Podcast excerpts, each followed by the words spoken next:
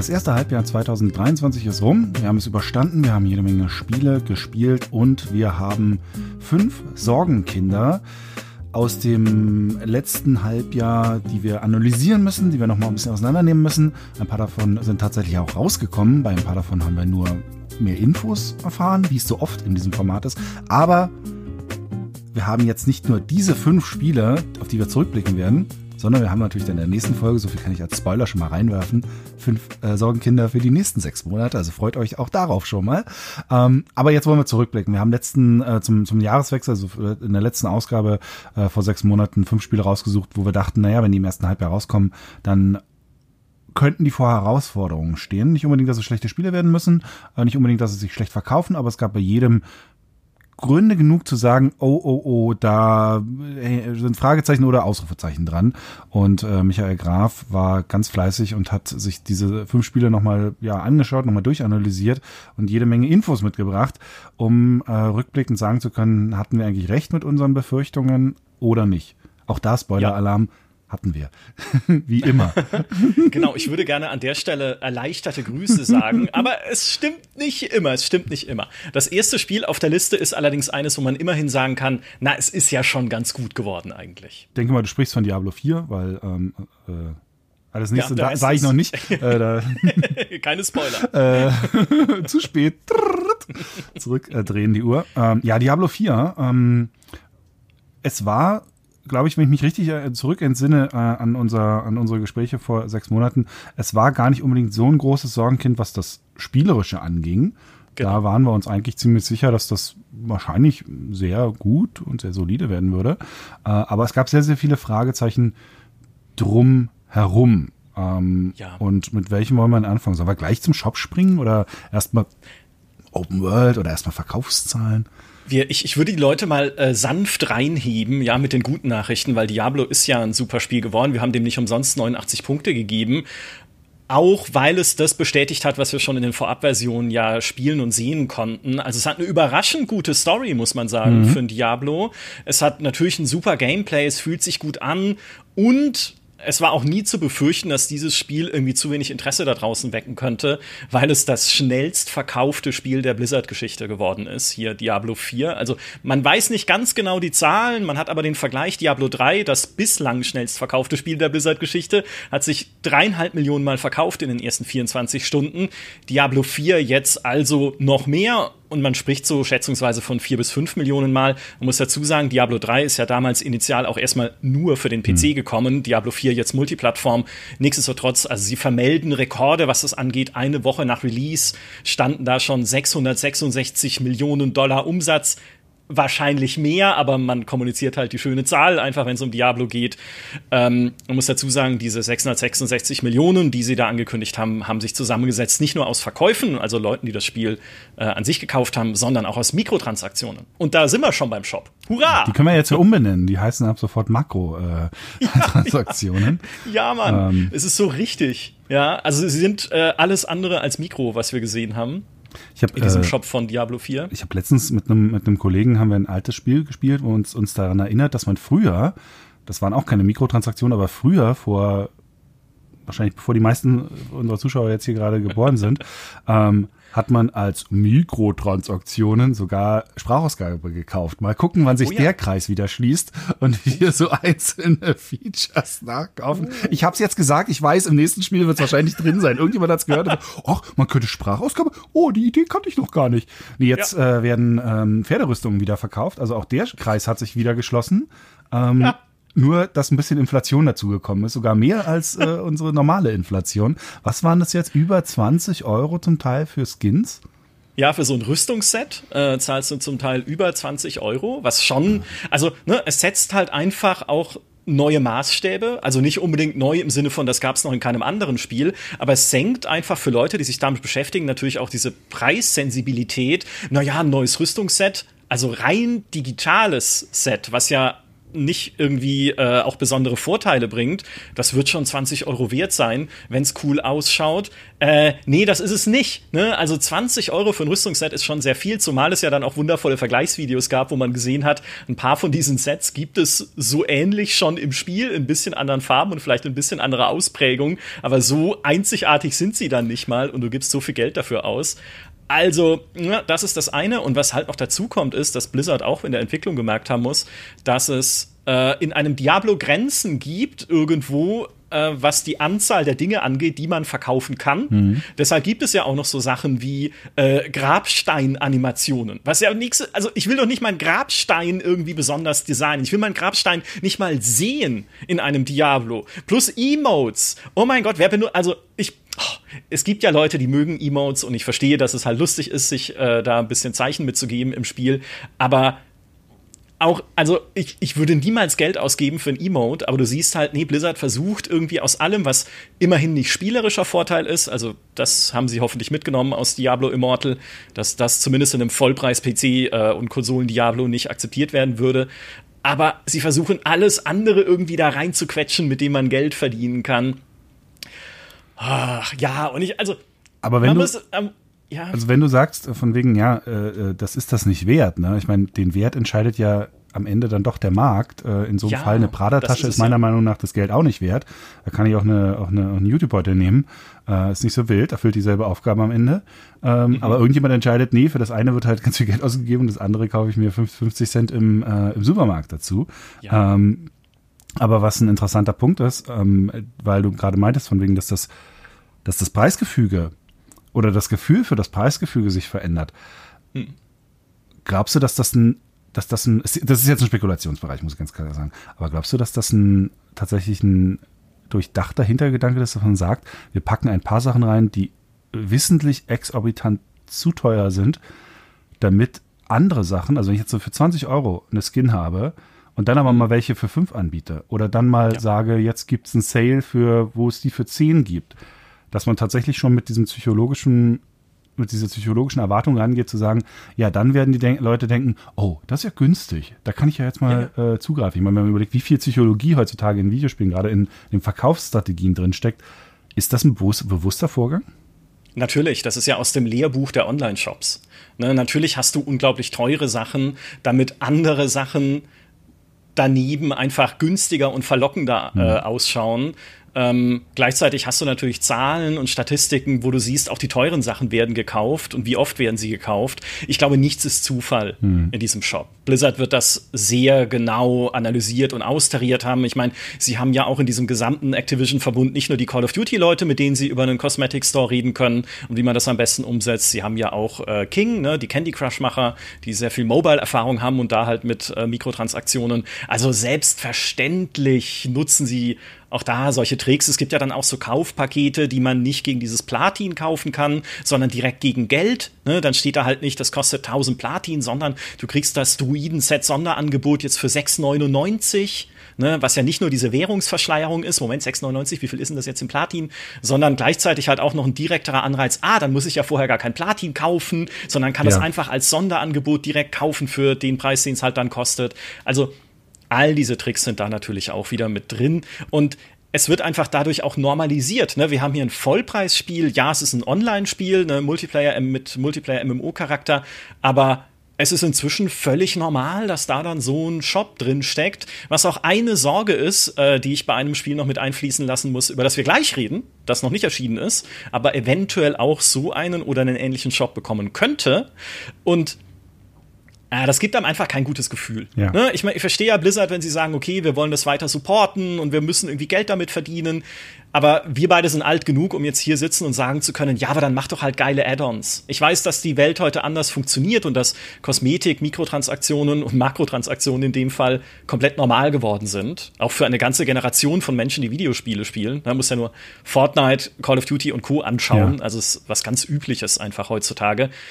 Ah aber es ist, naja, äh, Diablo hat es jetzt auf jeden Fall. Ich sehe meine Sorge zumindest in der Hinsicht bestätigt. Ich sehe sie immerhin unbestätigt oder nicht so bestätigt, wie sie hätte sein können beim Thema, wie nervig ist der Shop. Ja. Weil immerhin ist der Shop in Diablo 4 noch, ne, muss man dazu sagen, Disclaimer, noch, wer weiß, was passiert. Und äh, wir haben ja die Tradition hier auch in diesem Sorgenkinderformat, dass alle Dinge, die wir irgendwie ansprechen, wo wir sagen, noch ist es so, während wir sprechen, geändert werden, bis das Video dann erscheint, sodass wir dann dastehen und äh, auf uns gezeigt wird und gesagt, haha, ihr Trottel. Ne? Also noch ist der Shop im Spiel relativ zurückhaltend. Er wird dir nicht sofort in die Fresse gedrückt, wie in einem Fallout 76, wo sofort der Shop-Bildschirm, das ist neu im Atomic Store, ne, mhm. aufgeht, wenn du ins Spiel gehst, sondern hier geht's noch. Ähm, also immerhin, das ist okay. Aber ganz kurz dazu Aber, eine Sache noch, wegen diesem, von mhm. wegen, ja, Shop wird einem nicht aufgedrängt und weil das ist ja, das ist ja, ist ja oft ein Argument so von wegen, ja, es sind ja nur Cosmetics, ähm, du musst es nicht kaufen und zu einem gewissen Grad ist das auch immer meine erste Reflexantwort, so von wegen, eigentlich ist es ganz gut, weil die können mhm. damit noch Geld verdienen und ähm, man muss das nicht, ich als, als, als Spieler, ich kaufe mir das einmal, ich werde das einmal durchspielen und dann werde ich auch genug davon haben und ich werde da niemals für irgendwas äh, zusätzliches Geld ausgeben, weil ich es einfach nicht brauche. Und das ist dann oft so ein bisschen so das Argument, von wegen man soll sich da nicht drüber aufregen über diese ganze Geschichte. Aber eine Sache, die vielleicht ein bisschen übersehen wird bei solchen Geschichten, ist, ähm, dass das auch die Art und Weise der Spiele verändert und dass das Einfluss auf das Gameplay-Design hat. Das hatten wir früher genau. mit den Ubisoft-Spielen, ähm, die, äh, die einfach schon auch so ein bisschen designt waren, dass es dass sie ein bisschen zu lange gebraucht haben für manche Sachen. Dass es vielleicht doch irgendwie, dass du schneller an diesen Punkt kommen kannst, wo du dann einfach entnervt warst, wo du gesagt hast, ah komm, dann hole ich mir jetzt den XP-Boost äh, und dann ist das gemacht. Ich meine, Mobile-Spiele sind ja komplett nur auf diese ganze Mechanik gebaut. Hattest du beim Diablo-Spielen bislang irgendwann mal das Gefühl, dass der Shop tatsächlich dem Game Design geschadet hat in seiner, also fühlt sich irgendwas zu lang dadurch an, fühlt sich irgendwas zu sehr, naja, so Game Pass mäßig so, so mhm. ab. Also der Game Pass hat uns ja beigebracht, dass wir dafür bezahlen, arbeiten zu dürfen in Spielen. Das ist ja schon, was da ein psychologischer Trick passiert ist in den letzten zehn Jahren und eine ganze Generation von Spielern aufgezogen wird mit der Idee, Spiele sind zum Arbeiten da das ist ja schon Wahnsinn, dass sie das, das geschafft haben. Also das ist ja schon total irre, wenn man jetzt mal so die, die, ähm, die äh, Remakes der letzten Monate spielt, die aus, die aus einer alten Generation kommt und plötzlich merkt, ach so, Moment, ein Spiel kann auch von Anfang an einfach nur auf Spaß designt sein. Das ist ja, das ist ja völlig irre. Ähm, ah, spürst du irgendwas davon in Diablo? Auf ja, der Designseite. Ähm, den Battle Pass meintest du, glaube ich, gerade, oder? Ich meine, also ich meine, also äh, was habe ich gesagt? Diese Game Pass. Game Pass. Entschuldigung, ja. Entschuldigung. Ich meine den Battle Pass, ja. Also ich meine dieses, ja. diese, dass die Spiele sehr darauf aufgebaut sind, halt irgendwelche Balken hochschieben zu lassen, ja. immer wieder sehr in die Länge gezogene äh, Beschäftigungstherapien einzubasteln. Spürst du irgendwas davon in Diablo?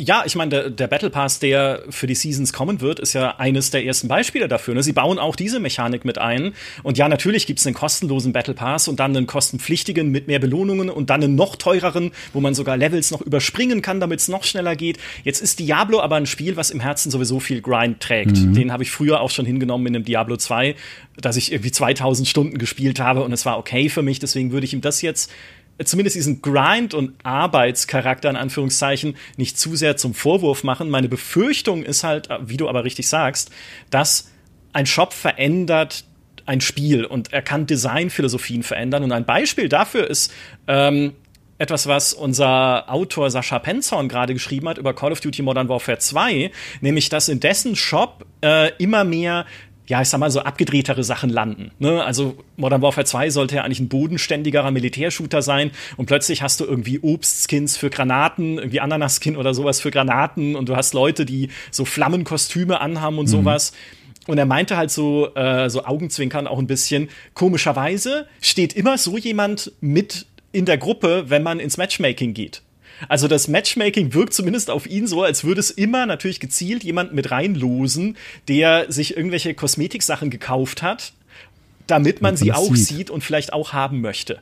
So, und auch das, ne, sind, wer weiß, ob es stimmt, kann ich jetzt ja. nicht belegen, weiß man nicht, aber ich könnte es mir vorstellen. Und auch das heißt ja dann, okay, wenn du in Diablo 4 halt in Zukunft in dieser Shared World unterwegs bist, wer sagt denn, dass da nicht irgendwo ein Algorithmus im Hintergrund rumwerkelt, der sagt, hey, der Typ, den du gerade äh, getroffen hast, schau mal, der stirbt und er hat einen richtig geilen Grabstein-Skin gekauft. Den willst du sicher auch im Shop. Mhm. Ne, wie auch immer. Also es kann halt so die Designphilosophien wegdrängen von dem, was eigentlich das der Kern des Spiels sein soll, der Gameplay-Loop sein ja, soll, ja. hinzu, wie, wie bringe ich Leute dazu, was zu kaufen. Ja. Ja, spannend, spannend. Also, was du gerade auch gesagt hast, dieses von wegen, auch das Zeigen hat sich ja geändert. Dieses ja. zeige dich, wie du bist. Und das ändert ja auch wie Spiele zum Beispiel aussehen, mit, dass sie möglichst auch Hubs haben sollten, wo sich die Leute selbst in einem Ego-Shooter, selbst bei einer Destiny, an einem Hub, sollten wir uns lieber von draußen dann sehen, ähm, dass wir irgendwie mal unsere Klamotten und so Sachen ja, äh, ja, ja, genau. äh, mehr genau. sehen. Ne? Und das ist, da passiert im Hintergrund schon auch in den Gedankenwelten was, wenn das eine Rolle spielen muss und soll. Muss nicht immer heißen, dass das Spiel dadurch schlechter wird. Ähm, aber man kann es ja. nicht so leicht mhm. weglösen mit der Antwort, ich muss mir ja nichts kaufen. Ja. So einfach geht es nicht. Exakt. Und vor allem ähm, die zweite Sorge, die wir ja auch noch hatten, um die auch nochmal aufzugreifen, ist eine, die damit zusammenhängt, nämlich die Open World. Ne? Mhm. Kann mir Blizzard wirklich eine inhaltliche Begründung dafür geben, dass dieses Spiel eine Open World besitzt? Und ich sage jetzt, wo ich es habe, nein kann es nicht. Für mich ist, also ich bin da jetzt ein bisschen, äh, ich bin da sehr einseitig tatsächlich, aber für mich ist die Open World in Diablo 4 eine Monetarisierungsentscheidung und keine Entscheidung für das Gameplay. Ich sage ja, sie sieht gut aus und ja, es kann Spaß machen, mal irgendwie dich durchzubewegen. Dann ist irgendwo ein Schatzgoblin, dem rennst du nach, stolperst dabei in ein Event, da ist vielleicht dann gerade noch jemand mit beschäftigt, dann hilfst du dem und dann habt ihr ein bisschen Spaß und du hast ein bisschen Zeitvertreib und ein bisschen Zerstreuung. Insofern, also es ist nicht alles schlecht, ne? es kann schon Spaß machen, dich damit zu beschäftigen. Zum allergrößten Teil ist es aber müßige Lauferei in dieser ja. Welt. Was man ja schon allein daran sieht, dass sie jetzt in einem Patch diese Teleport-Funktion nachgeliefert haben für mhm. Dungeons, mhm. wo ich schon in der Beta oder noch davor gesagt habe, es wird mir im Endgame unfassbar auf den Sack gehen, zu jedem Dungeon reiten zu müssen. und dann zum nächsten und dann zum nächsten, ja. weil es da keine Teleportpunkte gibt. Jetzt gibt es immerhin dann die Option, dich mit einem Siegel direkt zu dem Dungeon zu teleportieren. Das war Blizzard doch vollkommen klar. Ja, also Blizzard muss ja selbst da gesessen, äh, da gesessen haben bei seinen Playtests und gesehen haben, die Leute wollen da direkt hin teleportieren. Mhm. Diablo war schon immer ein Effizienzspiel. Ich will schnell natürlich Dinge machen, die sich wiederholen, ne? Den Grind und so, das ist klar. Aber ich will das schnell hintereinander wegfrühstücken ja. können, sozusagen. Ja. Haben sie aber nicht eingebaut. Und warum? Damit Leute sich durch die Welt bewegen und mit ihrer Welt äh, interagieren. Mhm. Und jetzt ist halt dann diese Teleport-Funktion sozusagen das Eingeständnis, dass es irgendwie wahrscheinlich doch nicht so viel Spaß macht, mit dieser Welt zu interagieren. Oder dass sie eingesehen haben, vielleicht ist es doch besser, man gibt den Leuten das, was sie brauchen, möglichst ja. komfortabel, als sie dann äh, da äh, durch, die, durch die Pampa zu schicken. Ähm, plus, man sieht ja sogar, dass es auch ursprünglich mal noch anders geplant war, weil der Pferdehändler ist einer der ersten Händler, die du triffst der erste überhaupt, den du triffst, wenn du in die erste große Stadt kommst. Mhm. Und dann sagt dieser Pferdehändler zu dir, ach so, ja, Pferde, nee, gibt's hier noch nicht. Und dann musst du erst Kapitel 4 irgendwie in der Story erreichen oder sowas. Ich wette, dass, also ich hoffe ehrlich gesagt darauf, dass sie das noch auch noch ändern, also dass sie den auch irgendwie früher zugänglich machen, weil bei mir hat tatsächlich der Gedanke an die Open World wie du sagst, so hübsch die ist. Ich fand, ich habe die Beta gespielt und fand, ich fand das so hübsch. Also ja. wie unglaublich schön die Lichteffekte auch sind. Und ich hätte so gern ein, ein Diablo jetzt mal mit einer ähm, Schulterkamera, weil es so schön aussieht. Ja, in den Zwischensequenzen wird die Grafik noch mal ein bisschen aufgeschönert, wie es oft ist äh, in Ingame-Sequenzen. Also es ist mehr und bessere Lichtberechnungen drin. Ähm, aber grundsätzlich die Grafik von der Qualität, das würde auch als Third-Person-Action-Spiel mal gehen. Und es wäre wäre cool, mal so eine Art von Action-Spiel mal, mal kein Souls zu haben, sondern ein, ein wirklich Haus einfach alles raus Action-Spiel äh, äh, zu haben. Ähm, und das fand ich alles, das fand ich wirklich toll, auch wie du meintest mit der, dass die Story irgendwie einen, zumindest am Anfang ein bisschen intensiver mitnimmt. Das hat mich auch überrascht, fand ich alles cool. Aber ich drücke mich jetzt noch davor, die Vollversion zu spielen, weil ich keinen Bock habe. Ich habe jetzt schon keinen Bock, noch, noch mal durch dieselbe Open World zu rennen, durch die ich schon in der Beta gerannt bin. Weil diese Wege und so, das ist, ist es für mich jetzt schon dieses, wer, wer spielt denn das mit mehreren Charakteren? Mehrmals diese Welt ablaufen, diese immer gleiche Welt.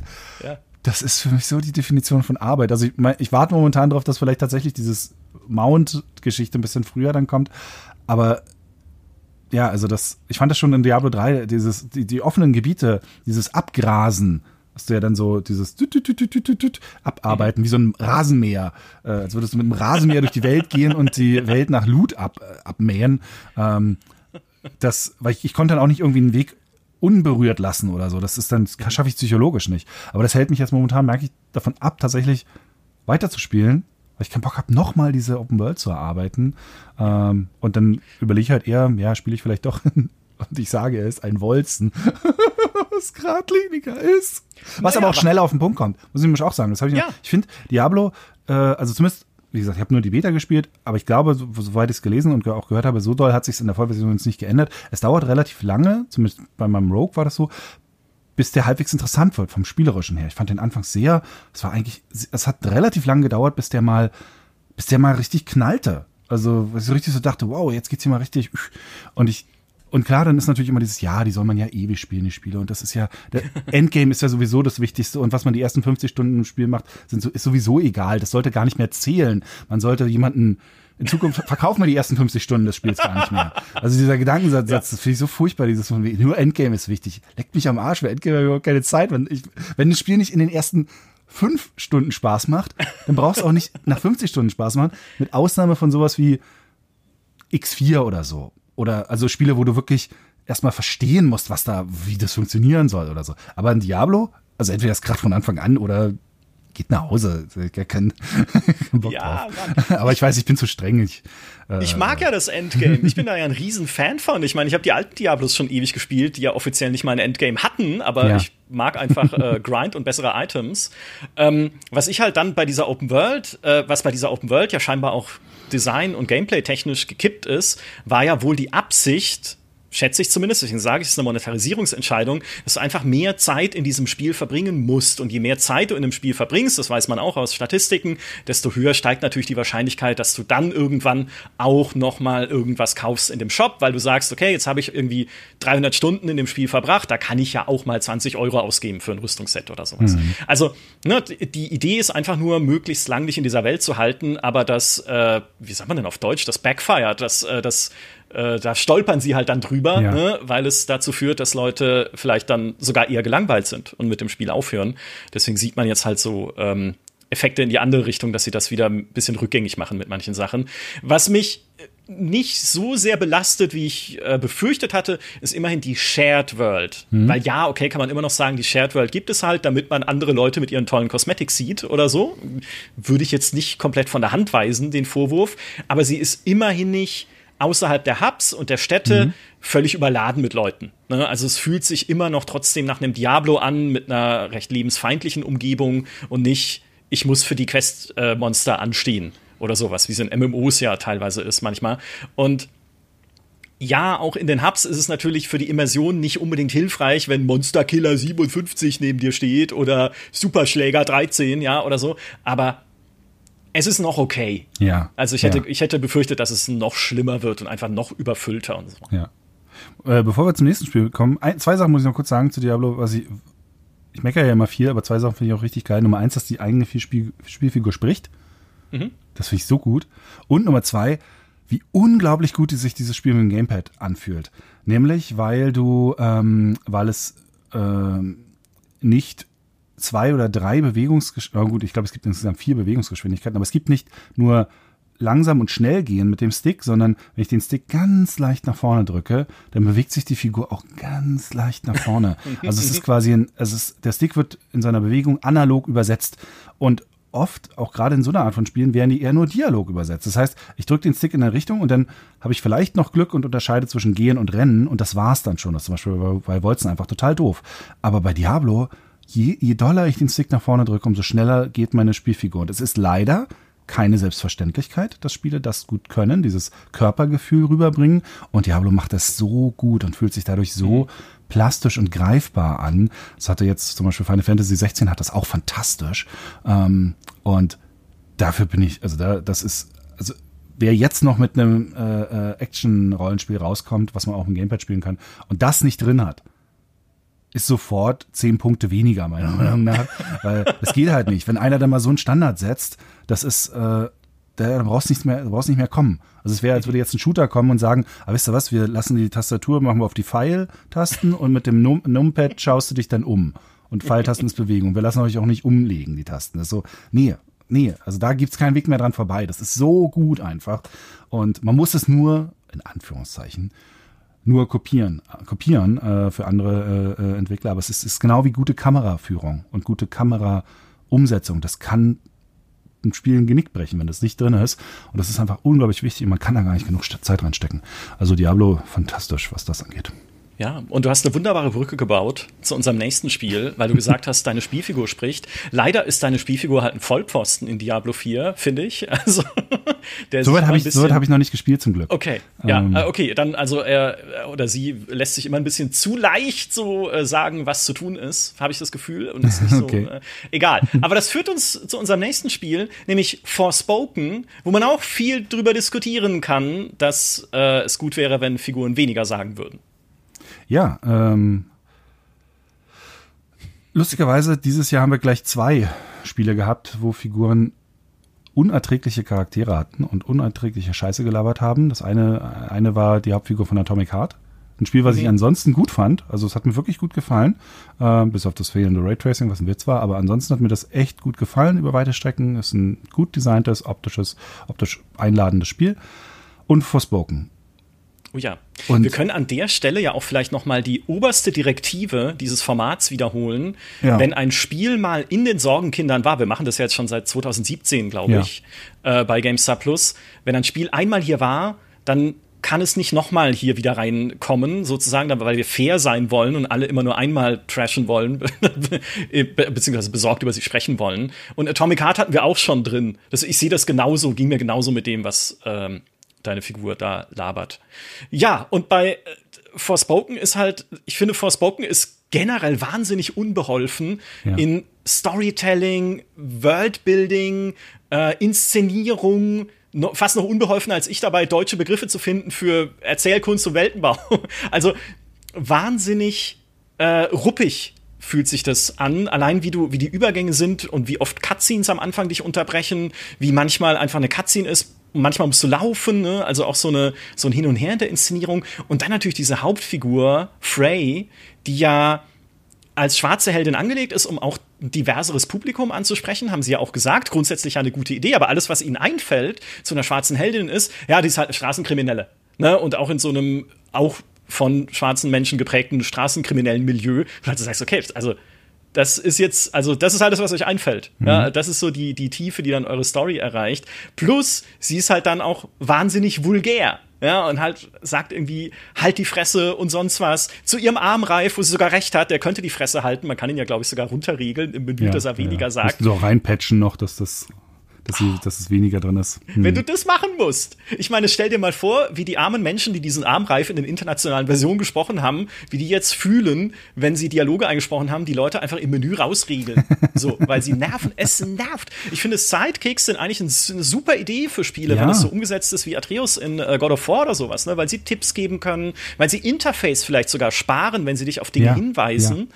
Aber dieser, dieser, dieser Armreif, der erschöpft sich schon in seiner in seiner Brillanz und Eleganz darin, dass er die ganze Zeit New York falsch ausspricht. Und das soll dann der große Gag sein. Also, es ist einfach. Ich weiß nicht, ob unbeholfen noch das richtige Wort ist. Es ist so, es ist so in die Fresse nervig in allem, was es da macht, leider. Und sie, also bei ihr hat mir zum Beispiel, äh, bei ihr war, fand ich jetzt nicht nur schlimm, dass sie, also wie sie von den Klischees angelegt war und auch mit den, dieser Vulgarität. Sie ist auch, ich finde sie auch sehr dumm als Figur. Mhm. Also allein schon diese Eröffnungsszene in dem Gerichtssaal, wo die Richterin sie da so ein bisschen zusammenstaucht und, und sie aber in ihrer Selbstwahrnehmung sich total völlig falsch einschätzt. Sie denkt halt, die Richterin wird jetzt sagen, äh, wie beeindruckt sie irgendwie von ihr ist und wie toll sie doch eigentlich ist, woraufhin diese Richterin dann ihr sagt, bist du eigentlich ein bisschen bescheuert, du bist voll der Loser und kriegst irgendwie nichts auf die Reihe und bist dann noch dumm. Und nicht mal das schnallt sie dann. Also nicht mal das nimmt sie irgendwie mit oder so. Ähm, und da habe ich halt so, also wenn ich in einem Obsidian, wenn ich in einem äh, The Outer Worlds mir am Anfang einen Charakter erstellen kann und selbst die Intelligenz runterdrehe und das Spiel darauf reagiert und mich als Idioten spielen lässt, das finde ich cool. Wenn ich eine designte Figur kriege, die nur dumm ist in erster Linie und keinerlei ironische Ebene in ihrer Dummheit hat, sondern wirklich nur ein völlig falsches Selbstbild, äh, äh, was cool wirken soll vielleicht irgendwie und ein bisschen aufmüpfig, aber nur peinlich ist, weil es halt, weil, weil du halt, du siehst diese Figur und denkst so, du kannst nichts, du bist nichts, du, du äh, kannst dich nicht, also du verstehst nämlich nicht mal, wenn Leute mit dir reden und was sie dir eigentlich sagen, du schätzt dich immer völlig falsch ein, du bist mir so unangenehm als, als Charakter schon in der ersten Zwischensequenz, dich will ich nicht steuern.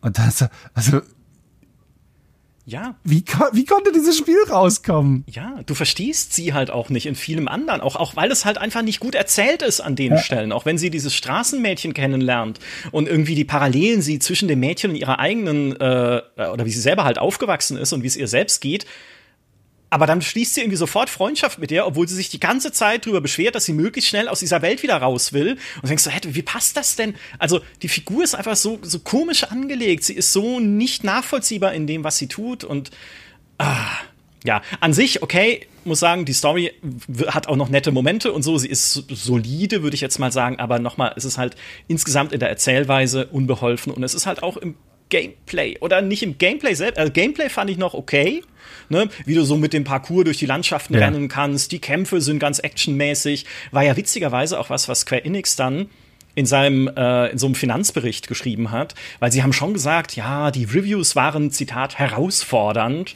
Ja, ach was, es ist einfach nicht gut angekommen. Ne? Was da immer erzählt wird, ey. Es diese, ja. diese Wortklauberei, das ist so geil. Das nächste ist noch besser. Die Verkaufszahlen waren glanzlos, also lackluster von äh, Forspoken, sagt Square Enix. Ja, okay, glanzlose Verkaufszahlen klingt ja eigentlich immer noch okay. Naja, also sie sind selber nicht zufrieden damit, wie das gelaufen ist. Sie sagen aber, dass es Lob bekommen hat für die Kämpfe und für das Parcours. Und das, und das ist dann die positive Message, die sie auch dann an ihre Investoren äh, senden. Das wird zur Verbesserung zukünftiger Spiele von Square Enix beitragen. Also, uiuiui, ne, äh, wenn du, wenn du, ich meine, das Spiel rausbringst, ne, und auch natürlich mit einem Produktionswert und einem Team, was da bestimmt auch viel Zeit und Herzblut 100, reingesteckt 100 hast. Millionen Spiel, ne? Ja, eben. Also, das ist jetzt nicht kein kleines Ding, ja. genau. Und dann sagst du hinterher, naja, es hat wenigstens ein paar Erkenntnisse gebracht, wie wir in Zukunft das Kampfsystem von Final Fantasy besser machen. Oder so übersetze ich das jetzt mal salopp gesagt. ah, ist das desillusionierend. Also schon, ja. schon schade. Aber man muss auch da wieder sagen, es war ein bisschen absehbar ähm, ja, weil es, äh, also es war jetzt nicht so eine Riesenüberraschung, auch dass die Open World zum Beispiel recht langweilig werden würde, weil äh, das sah von Anfang an große, weite, aber doch ein bisschen leere, abwechslungslose, ähm, unbelebte Umgebungen aus, auch das Gegnerdesign und so, da war selten irgendwas drin, wo du wirklich beeindruckt warst. Gut, wenn mal so eine Sequenz ist, wo so ein Drache mal ankommt, ja klar, das ist cool, mhm. aber es hatte sich dann auch recht schnell wieder erschöpft und das tollste Kampfsystem nützt dir halt auch auf Dauer nichts, wenn das immer wieder durch dieselbe langweilige Welt geht, die dir einfach auch nichts bedeutet. Also ja. ist auch wieder so ein typisches Spiel von wegen, wir müssen die Open World einbauen, wir wissen nicht, was wir damit machen sollen. Ja. Wir haben keine Idee dafür, aber das macht man jetzt heutzutage so, also machen wir es auch. Ja, was kommt dabei heraus? Genau ja. scheiße. Ich fand es ja eigentlich schön. Ja? Ich fand diese Welt an sich ja sogar eine ganz einladend oder zumindest den Look cool. Ja. Aber wie du sagst, sie ist halt leer, sie ist trist, sie ist super systemisch gedacht mit den Aktivitäten. Dann hast du halt diese komischen Kampfarenen, du hast diese Labyrinthe, du hast irgendwie immer die gleichen Gegner, die du da besiegen musst oder Gegner, Gegnerhorden, die dann auf dich zukommen. Türme, über die du die Karte aufdecken kannst. Wo haben wir das zuletzt gesehen? Warte, fällt mir nichts ein. Na, also so dieses typische systemische Denken plus dann gibt es dir als Belohnung für irgendwas eine Schatztruhe und dann macht Frazee auf und sagt, wow, ein richtiger Schatz. Aber es ist eine Feder.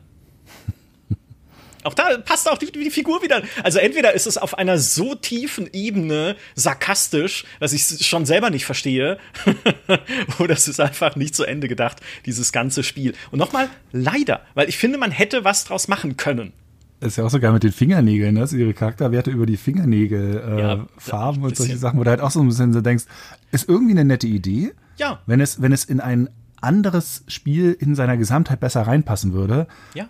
Aber hier wirkt es irgendwie so wie, ja, irgendwie hatte ich die ganze Zeit das Gefühl, okay, ihr wollt auf der einen Seite offen und divers und jetzt hier weibliche Hauptdarsteller und dann fällt euch aber wiederum bei der Ausrüstung fällt euch ein Fingernägel geben, Zusatzattribute. So. Äh, ja. Irgendwie, ich weiß auch nicht, wirkt, ja, es, es wirkt unbeholfen. So ja, und ja, genau, äh, unbeholfen und Klischee. Ne? Was machen denn Frauen gerne? Ach, sie lackieren ihre Fingernägel. ne, dann machen wir doch ein Gameplay-Element draus. Ja, also, also ich, ich würde jetzt mal nicht denken, dass wir ein Forspoken 2 sehen, aber vielleicht nee. hat Square Enix dann doch seine wir müssen ja, ähm, Wir müssen ja, glaube ich, sogar noch ein oder zwei DLCs sehen. Ist auch so geil bei diesen ganzen Projekten, wo sie halt dann natürlich schon immer gleich ihre ganzen DLC-Pakete dazu nehmen. Mhm. Ähm, Und je nachdem, was sie sich davon erhoffen, das, du siehst oft schon ein bisschen an den DLC-Paketen, was sie sich davon erhoffen. Ähm, das hat man letztes Jahr ganz gut gesehen bei Tiny Tina's Wonderland, mhm. wo sie nicht davon damit gerechnet haben, dass das erstens so gut laufen würde, so gut ankommen würde, was hat, hat ja wohl die Erwartungen übertroffen. Und der Season Pass mit vier DLCs war halt im Vergleich zum Beispiel zu einem Borderlands 3, wo jedes Mal irgendwie neues Gebiet und neue Quests und so drin waren in den äh, DLCs, war der Season Pass bei Tiny Tina's Wonderland die totale Verarsche. Mhm. Weil das halt viermal so eine, äh, wie so eine Art Arena-ähnlichen Begegnungen waren. Das war kein klassisches, du kriegst ein klassisches neues Gebiet mit neuen Geschichten und neuen Quests, sondern es war immer eher auf dieser, dieser Random-Ebene, ähm, die sie noch mit drin hatten. Es gab so eine Art, ja, so Art Zufallsspielmodus, der so, den du einfach so ein bisschen in Unendlichkeit spielen konntest. Und der wurde dann also auf dem Level wurde das Spiel quasi erweitert. Mhm. Ja, dann kommen irgendwie neue Waffen rein und so, aber es fühlt sich halt echt wie so ein, also sehr lackluster an, ähm, weil es eigentlich an den an den wirklich coolsten Sachen des Spiels vorbeigeht, ne? An diesen, ja. an dem Worldbuilding, an dem Humor ähm, und auch an den überraschend soliden Quests, gerade im Vergleich zu Borderlands 3. Also da, Borderlands hat das viel kompakter und viel besser gemacht. Und ja, und hier haben sie ja, ich glaube, entweder sind es zwei oder drei ähm, größere Erweiterungen schon angekündigt und die sind, die sind, glaube ich, schon mit ein bisschen mehr Erwartung gebaut gewesen. Deshalb könnten die vielleicht sogar halbwegs nett sein. Ein bisschen so wie bei Saints Row auch, mhm. auch wo sie auch höhere Erwartungen, also siehst du schon an, an den DLCs, dass sie höhere Erwartungen hatten, weil Saints Row drei große Erweiterungen bekommt, ähm, die tatsächlich dann auch wenigstens neue Quests mit reinbringen, neue Gebiete. Ähm, also da hatten sie vorher, als sie das Zeug rausgeschnitten haben aus ihrer Planung, schon gedacht, dass sich das besser verkauft. ja. Ist aber ein schlauer Gedanke. Äh, es war, es hatte ich so noch nie gesehen, aber du hast vollkommen recht. Ne? An der Art und Anzahl und tiefe Größe der DLCs sieht man, wie viel sie sich davon erhoffen. Huh, da werde ich ja, weil das wird ja, es wird ja relativ früh, ähm, äh, ja, es wird ja relativ früh auch quasi kommuniziert werden müssen wegen Vorbestellungssachen, wegen diesen ganzen ähm, ja, Gold Edition und was weiß ich nicht alles, hier nochmal extra Version. Ja. Und das ist ja, es wird ja selten wirklich nach dem Release dann erst angefangen mit der Entwicklung bei diesen Geschichten, sondern meist werden die fangen ja schon früher äh, damit an. Heißt nicht, es war jetzt ein bisschen übertrieben, es das heißt nicht, dass sie wirklich aktiv aus dem Spiel rausgeschnitten sind. Ähm, aber äh, ja, man, also man kann zumindest ein bisschen erahnen, was sie sich vielleicht vielleicht darunter vorstellen und erhoffen. Ja.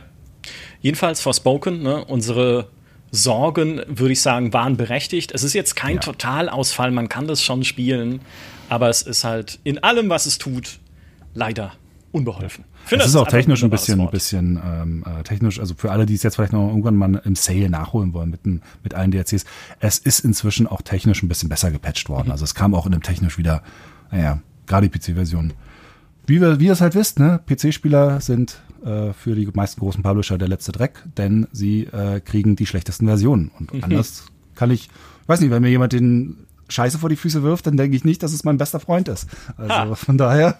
Äh, Warte mal ab, wie das bei unserem nächsten Spiel wird, denn da gibt es ja auch die eine ja. oder andere Sorge. Ja. Starfield ist unser nächstes Spiel. Ist noch nicht da. Ähm, wir hatten letztes Jahr äh, Weihnachten noch gedacht, es würde im Juni, glaube ich, war der Termin, ne? ähm, ja. wo es rauskommen sollte. Sowas, ja, genau. Äh, es wurde jetzt dann aber auf September verschoben. Aber keine Sorge, ihr dürft extra zahlen und fünf Tage früher spielen. Denn das ist der beste neue Trend, den es gibt. Wir machen unsere Spiele in Zukunft schlechter zum Release und ihr dürft früher spielen und mehr bezahlen. Ich hasse Service. es. Ich hasse es so sehr. also, so ich meine, es ist jetzt auch nichts Neues, ne? Ich, äh, EA Play war ja auch der Early Access Zugang, ne? das EA-Abo immer zu den neuen EA-Spielen. Äh, die, wir kennen die guten alten Marketing-Betas, ne? dass du halt die Beta mit dazu kriegst, wenn du vorbestellst. Dabei ist sie eigentlich auch nur ein Early Access im Endeffekt. Ja. Aber es kann, kann nicht ein Launch einfach ein Launch sein und nicht, ein, es gibt einen Pre-Launch und einen Launch und den Pre-Launch gibt es nur für Leute, die irgendwie 30 Euro mehr zahlen für eine Collectors Edition, in der du dann noch irgendwie eine eine bunte Rüstung kriegst, damit du dich im Spiel auch noch individuell fühlen ja. kannst. Vor allem aktuell, wo halt so viele Spiele schlecht rauskommen. Also es ist ja wirklich das letzte ja. Jahr, seit letztem September, das ist wirklich krass, wie viele schlechte PC-Versionen rauskamen. Mhm. Und dann entsteht trotzdem dieser Trend mit dem extra bezahlen für früher, ähm, früher rankommen und der funktioniert. Wir werden das, glaube ich, immer mehr sehen. Glaube ich ähm, auch, ja. Also das bringt so, ich glaube, das wird auch bei, bei Diablo so viel Geld eingebracht haben, bei Starfield wird es so viel Geld ihnen einbringen, glaube ich, äh, bin ich mir total sicher. Äh, es ist ein ganz furchtbarer Trend. weil es genau wie diese ganzen, ja, wir machen eine neue aktive Quest in unserem Spiel, die geht nur sieben Tage lang. Spiel, unser Spiel in diesen sieben Tagen, das ist alles ein Erpressung, die Spielzeiterpressung der Spieler. Diese ganze, diese ganze Fear of Missing Out ähm, Ausnutzerei, das finde ich so krank und so bescheuert. Ähm, und also selbst bei Sea of Seas, wo ich das Spiel, was ich sehr, sehr mag, aber dieses, ja, wir machen irgendwie alle sechs Wochen kommt zwei Wochen lang eine Quest, die du dann in den zwei Wochen spielen musst. Äh, finde ich die vier Leute, mit denen ich zusammen spiele, in den zwei Wochen und danach ist die dann weg und die Geschichte kann ich nicht mehr. Sag mal, ihr habt sie doch nicht mehr alle, oder? Also, das ist alles psychologische Kriegsführung gegen den Spieler. Ja. Und das ist, das zeigt halt auch in, gewisser Weise diese, ich will es fast Verzweiflung nennen, bei der Monetarisierung von Spielen. Ja. Und insbesondere natürlich bei Spielen, die ewig in der Entwicklung waren. Ich meine, Diablo 4 hat auch seit äh, Diablo 2 elf Jahre gebraucht, damals 2012 bis 2023. Das sind ungefähr elf Jahre, jetzt mal grob geschätzt, würde ich mal so äh, Pi mal Daumen sagen. Starfield auch natürlich schon äh, sieben Jahre oder sowas in der Entwicklung. Also das sind Spiele, die verschlingen unfassbar viel Geld und es scheint schwerer und schwerer zu werden, sie irgendwie zu monetarisieren. Okay, gut, dann sucht man sich halt irgendwie neue Tricks und einer davon ist auch diese Early Access Geschichte. Ne? Ja. Leute werden schon mehr dafür bezahlen, dass sie dann früher losspielen dürfen. Also können wir dann unser Polster ein bisschen äh, verdicken, also ein bisschen mehr Geld damit verdienen. Aber wenn es halt wenigstens irgendwie ansatzweise fair wäre, wenn, wenn sie wirklich die Original Klar. Early Access äh, Idee äh, nutzen würden, wie, wie jetzt ein Baldur's Gate 3 zum Beispiel. Klar, ne? halt genau, wirklich ja, den Early Access wirklich nutzen, um zu gucken, läuft das, läuft das Spiel überhaupt? Funktionieren unsere Ideen so ein bisschen? Gehen wir ihnen irgendwie in ein erstes Kapitel und dann kann man da mal was spielen, dann ist die Vollversion auch ein bisschen teuer. Aber diese ganzen, die ganzen guten Ideen von Early Access, die werden alle weggeschmissen zu dieser einen Idee, oh, wie können wir denn da noch mehr Geld rausquetschen? Äh, und das ist einfach, ich verstehe diese Sorgen mit dem, dass das schwer zu finanzieren, das ist alles, alles völlig berechtigte Sorgen. Aber wenn die Antwort immer ist, ich verarsche dich als Kunde oder versuche dich in irgendwelche psychologischen Fallen zu locken, dann ist das doch, dann muss ich doch nicht mich da hinsetzen und sagen, ja, passt schon. Ist in Ordnung, ist gut so. Nee, muss ich nicht. Ich kann auch nee. sagen, nee, das ist scheiße. Sorry. Ja. Also ist genau. einfach mal so. Dafür sitzen wir hier zusammen, um auf den Tisch zu hauen und zu sagen, das ist scheiße. Und ich lege sogar noch einen oben drauf, denn es ist nicht sicher, dass das schon das Ende der Monetarisierungsfahnenstange ist bei Starfield. Man muss mhm. ja sagen, sie haben jetzt mit der letzten Starfield Direct äh, noch mal ganz stark versucht und das auch gut geschafft, finde ich, nochmal einen draufzulegen und zu erklären, auch die Kritikpunkte bisher aufzugreifen und zu sagen, nee, das wird ein Bethesda-Spiel. Ne? Es gibt ganz viele handgebaute Inhalte, wie ihr sie von uns erwartet. Es gibt sogar wieder einen Adoring ja, Fan. Über, aber das sagen wir nur. Wir zeigen sie nicht. Das wir sagen es. Wir genau. sagen es. Wir sagen es. Zeigen es nicht. Ist auch immer noch eine Sorge. Ne? Also wird dieses riesige Universum. Hast du den Stream gesehen, Planeten, wo ich, wo ich, wo ich da ich, äh, diese, das lief diese Show und ich wurde von Minute zu Minute habe ich den Kopfdollar gesenkt und ich wurde immer fertiger, weil ich gesagt, sie sagen genau das Falsche. Also sie, nee, sie sagen sogar das Richtige, aber sie falsch, zeigen genau das Falsche. Sie zeigen ich es war danach ja. fix und fertig. Ja. Weil ich, ich dachte, okay, hier läuft gerade alles falsch.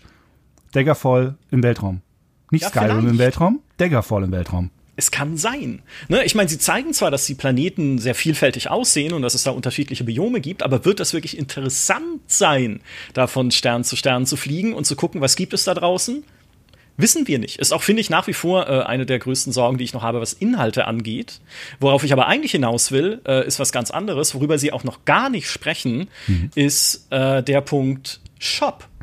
Denn das Entertainment Software Rating Board, ESRB, ne, die Jugendschutz-Rating-Behörde in den Vereinigten Staaten, hat bei ihrer Prüfung von Starfield angegeben, enthält Ingame-Käufe. Zum Glück nicht enthält zufällige Items, das hieße Lootboxen und dann werden hier alle Alarmglocken an, aber enthält Ingame-Käufe und jetzt stellt sich die Frage, Bethesda hat, Stand jetzt, ne, wo wir das Video aufzeichnen, noch nichts dazu gesagt, was heißt das?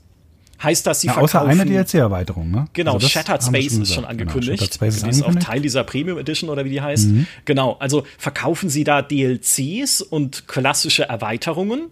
In Ordnung, okay. Also, wenn das ein Store im Spiel ist, ist auch okay, ne? Muss ich halt nicht in Steam oder sonst wo gehen, um es zu kaufen.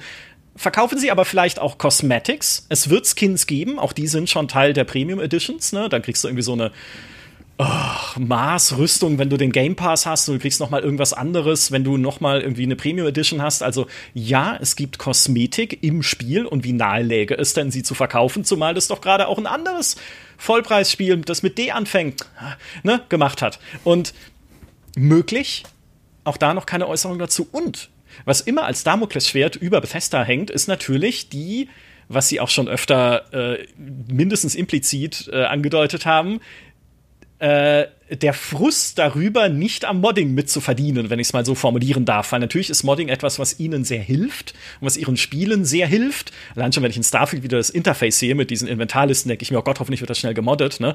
Äh, plus es kurbelt natürlich auch Verkaufszahlen an, aber Bethesda hat ja schon vor Jahren mal versucht, Bezahlmods einzuführen. Ne? Sie haben den Creation Club gegründet als Modding-Plattform.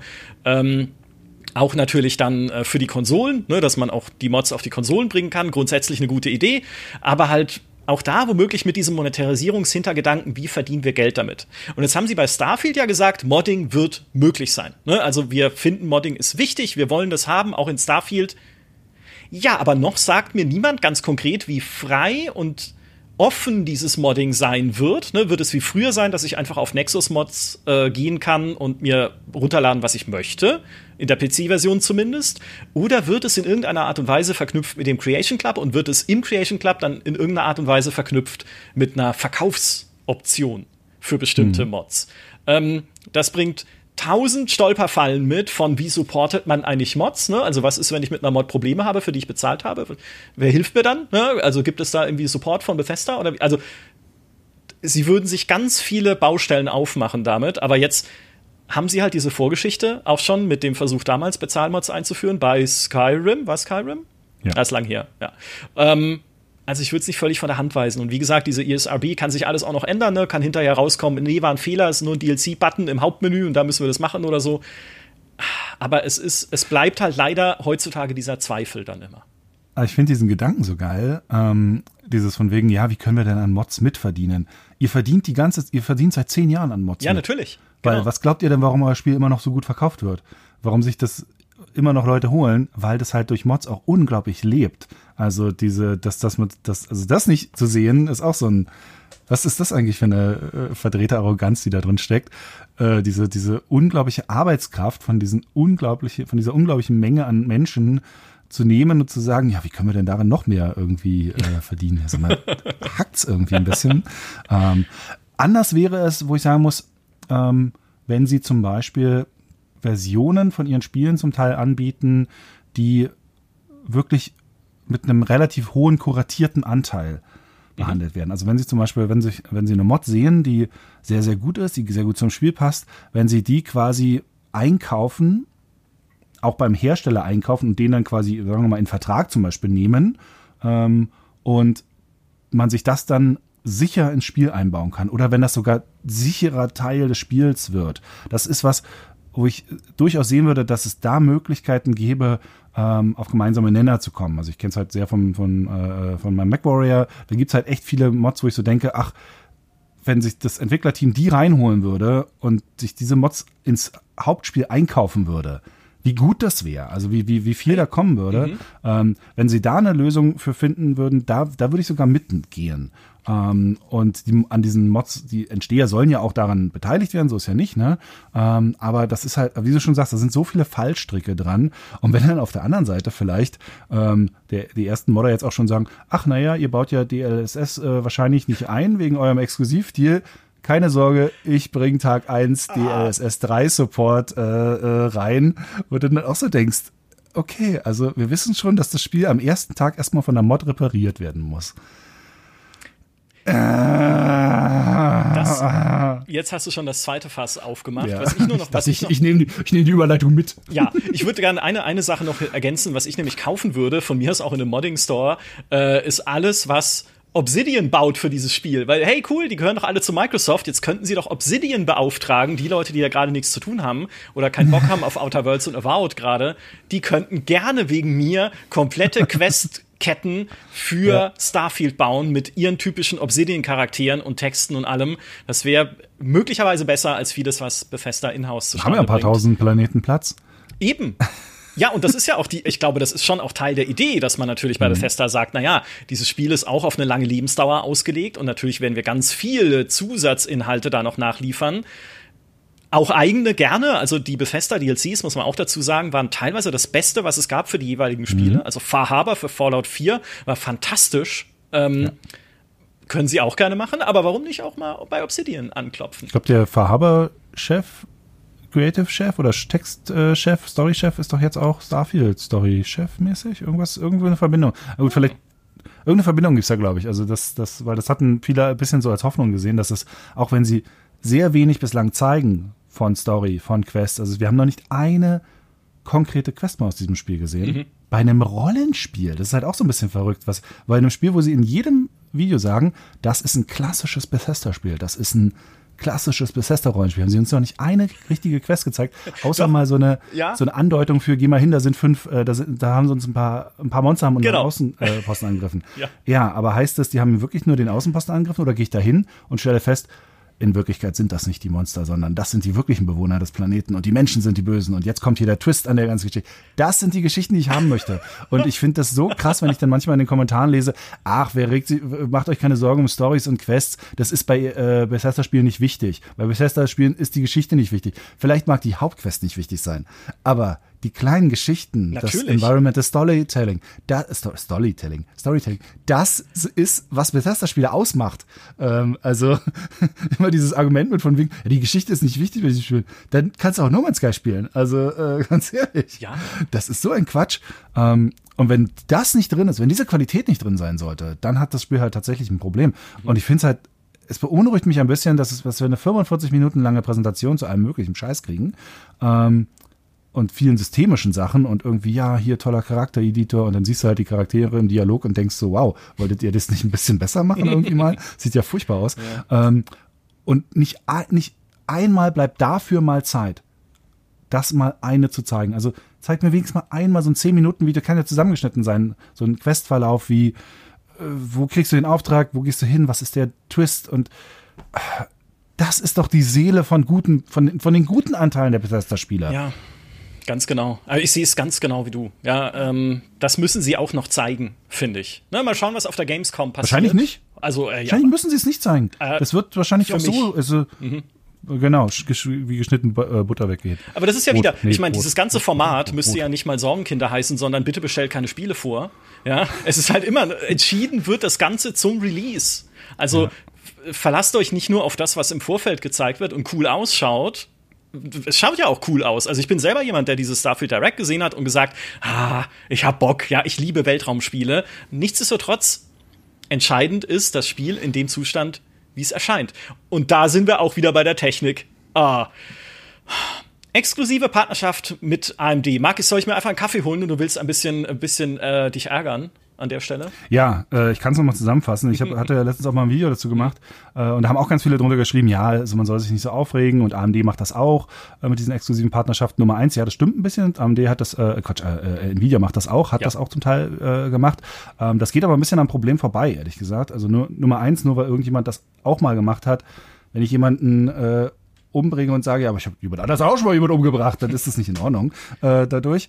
Ähm, und die aktuelle Fall ist halt einfach, dass es äh, um diese Diskussion geht, ob halt äh, AMD eventuell durch diese Partnerschaften aktiv Entwicklerstudios versucht zu verbieten, dass sie da Alternativen für dieses KI-Upscaling-Systeme mhm. wie zum Beispiel halt ja, ein DLSS oder auch das ähm, XESS von, von Intel einbauen. Und das sind Technologien, die relativ einfach in diese Engines reinzubauen sind, gerade für so große Studios, ähm, die immer kompatibler auch werden, wo man sich auch Unterstützung holen kann von den, von den Herstellern. Ähm, das ist jetzt nicht so schwierig, erst recht nicht für so ein großes Studio wie Bethesda. Wenn Bethesda bei Nvidia mal nachfragt, oh, wir haben Probleme, das Plugin einzubauen, dann schickt Nvidia 100 Leute vorbei und Intel auch. Ist überhaupt kein Ding. Ähm, es geht eher um dieses psychologische Ding, von wegen versucht AMD da allen Ernstes als äh, so eigentlich, eigentlich ein Mini-Beteiligter am Markt, weil nicht viele Leute nutzen AMD-Karten, also wirklich massiv weniger als Nvidia-Karten, da eine Technologie auszubremsen, die ihrer eigenen Technologie zumindest in der High-End-Stufe überlegen ist, deutlich überlegen ist. Also es gibt noch kein FSR 3, äh, was auch nur ansatzweise so performant ist wie ein DLSS 3, auch mhm. wenn man immer diese V-Sync-Geschichte noch äh, erwähnen muss. Ähm, und das ist halt einfach ein das ist ein Dick-Move. Also, das kann, kann, man gar nicht anders sagen. Was ist, das, das geht gar nicht. Ähm, auf so eine Weise zu versuchen, Leute auszubremsen. Und gerade in Zeiten, wo wir eben so, so Probleme haben mit äh, Performance im PC-Spielen, das dann irgendwie noch vielleicht dafür zu sagen, dass irgendeine performance-optimierende Technologie nicht dabei ist, das ist halt ein absoluter No-Go. Ähm, und ja, da kann man natürlich sagen, die Spiele sollten nativ gut laufen. Die Spiele sollten gut optimiert sein. Natürlich, das stimmt alles. Aber zum Beispiel, ich nutze die LSS äh, zum Beispiel auch sehr gerne als ist meine Lieblings-Anti-Aliasing-Option. Äh, mhm. Weil ich finde, dass es das ruhigste Bild macht. Von allen, allen, also ich benutze es in der Regel immer in diesem Qualitätsmodus, ne? Ähm, und ich finde, das Bild, was ich da rausbekomme, es mag manchmal nicht ganz so scharf sein wie ja. eine native Auflösung, aber es ist tausendmal ruhiger. Es ist, äh, also ich habe letztens irgendwie WRC wieder äh, gespielt und habe mal die ganzen Optionen so durchprobiert. Und überall hat sich, wenn, wenn du da schnell durch die Gegend gefahren bist, hat sich irgendwo ein bisschen was geflackert und bewegt. Und dann machst du halt das DLSS äh, in dem Qualitätsmodus an und das Bild steht. Also da bewegt sich keine Kante, da flimmert nichts. Und das, das wiederum ist so ein Qualitätsgewinn. wenn ich den im Spiel nicht drinne habe oder vielleicht dann nur auf ein FSR 2 zurückgreifen kann, was nicht immer so gute Ergebnisse liefert, muss man halt auch ganz klar sagen, äh, dann ist das ein Nachteil.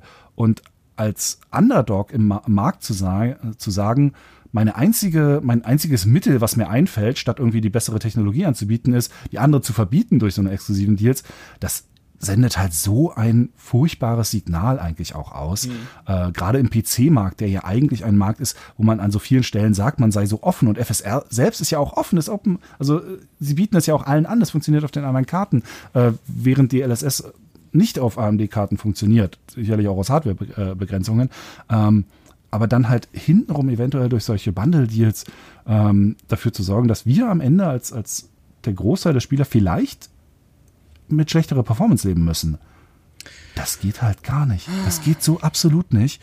Ähm, und da muss AMD jetzt äh, sagen, was sie wirklich machen, ehrlich gesagt, mal langsam. Und wenn es diesen, diese, diese Einschränkungen gibt, sie zurückziehen. Sagen, nein, das machen wir nicht, ähm, weil das schadet allen. Weil Nvidia sagt ganz klar, sie, in, in einem Nvidia verwandeltes Spiel ähm, kannst du die anderen Optionen einbauen. Ähm, und AMD äußert sich halt dazu nicht. Und das ist das große Problem, dass sie halt nicht ganz klar sagen, natürlich machen wir das auch nicht. Und das ist die einzige, der einzige Satz, den ich hören will von AMD in diesem Zusammenhang. Und da interessiert mich auch nicht, was irgendwo mal mit Physics vielleicht auf anderen Karten nicht funktioniert hat. Ist am Ende doch für den aktuellen Fall total egal. Jetzt kommt Starfield und es unterstützt vielleicht kein DLSS, was man eventuell brauchen könnte, weil das ein hardwarehungriges Spiel werden könnte. Die offiziellen Hardware-Anforderungen sind überschaubar. Da wird eine 2080, äh, 2080 zum Beispiel empfohlen auf Steam aktuell. Ich glaube nicht ganz dran, dass das die finalen Anforderungen sind. Und vor allem bei Steam steht auch aktuell nicht, für welche Auflösung sind die eigentlich? Mhm. Ist das für 1080 mit 30 FPS? Könnte ich mir vorstellen. Ist das für 4K mit 60 FPS? Könnte ich mir auch vorstellen, aber ihr sagt es mir ja nicht. Ich darf vorbestellen. Ich darf 30 Euro zu mehr bezahlen, um fünf Tage früher reinzukommen. Also, das ist doch alles, wir sind wieder an diesem Punkt psychologische Kriegsführung gegen den Spieler. Das ist alles nicht sauber, nicht fair. Und es macht mich so sauer. Oh, ich krieg einen Hals. Ja, Jetzt wisst ihr, warum er Grummelfritz heißt. Vielleicht hast du immerhin gerade beschworen, dass sich AMD dazu äußert in den nächsten Tagen, bis das Video rauskommt, weil nochmal, das ist ja unser Schicksal, dass sich Dinge immer in dem Moment, wo die Aufnahme endet, sofort wenden. Wir würden uns ja freuen darüber. Schreibt's in die Kommentare, wenn es so ist. Ähm, dann pinne ich auch den ersten Kommentar an, äh, auf YouTube zumindest, wenn wir das da sehen. Nichtsdestotrotz, äh, ich teile die Sorge, aber eher aus einem sehr spezifischen Grund, weil normalerweise denke ich mir bei diesen ganzen Techniksachen immer, oh komm, hört mir, ich will einfach, komm, ist, dieser ganze Kindergarten juckt mich nicht. Ja, es ist doch völlig egal, was für eine Grafikkarte ich habe, ich will einfach, dass das Spiel ordentlich optimiert ist. Aber ein Spiel, was oft herangezogen wird, auch bei den Beschwerden jetzt über Starfield und diese exklusive Partnerschaft mit AMD, ist Star Wars Jedi Survivor. Und verdammt nochmal, ich spiele das gerade, also nicht jetzt gerade, aber im Moment spiele ich das. Oh, diese Performance! Es, es regt mich so auf, diese Mikroruckler, die da drin sind. Ja, ich kann FSR einschalten, natürlich auch mit einer Nvidia-Karte, aber äh, äh, dies, warum? Ja. Ne? Macht gerne, macht eine Partnerschaft, ne? macht eine exklusive Partnerschaft. Schickt 400 Leute von AMD zu Bethesda, die den ganzen Tag nur optimieren. Aber dann optimiert doch bitte so, dass es dann auch auf dem also ich habe jetzt wirklich keinen schlechten PC hier stehen. Ja, also auf einem auf einem Gaming PC ordentlich läuft und macht nicht euer Partnerschaft mit AMD Logo am an Anfang rein und dann läuft es irgendwie mit äh, 24 Frames und in den Kämpfen äh, habe ich eine Stutter Show manchmal. Also ja. das darf dann halt einfach. Das ist genau der Punkt. Also und das halt in einer das kommt halt alles zusammen in einer Zeit, in der wir so viele schlechte PC-Version momentan sehen, in der, in der es so viele technische Probleme gerade im High-End-Bereich gibt. Und ja, die Zahlen sagen ganz klar, dass die aller, allermeisten äh, Spieler äh, noch, äh, noch weit weg sind von der 4000er-Generation, teilweise noch weit weg sind von der 3000er-Generation auf sehr mittelklassigeren Rechnern spielen, ist auch alles in Ordnung. Und wenn man die Grafikeffekte runterdreht, ist auch alles ist überhaupt nicht schlimm. Ähm, äh, ist, und wenn man dann da auch mit Spaß, ist alles, alles Paletti. Von mir aus macht's aus. Hm.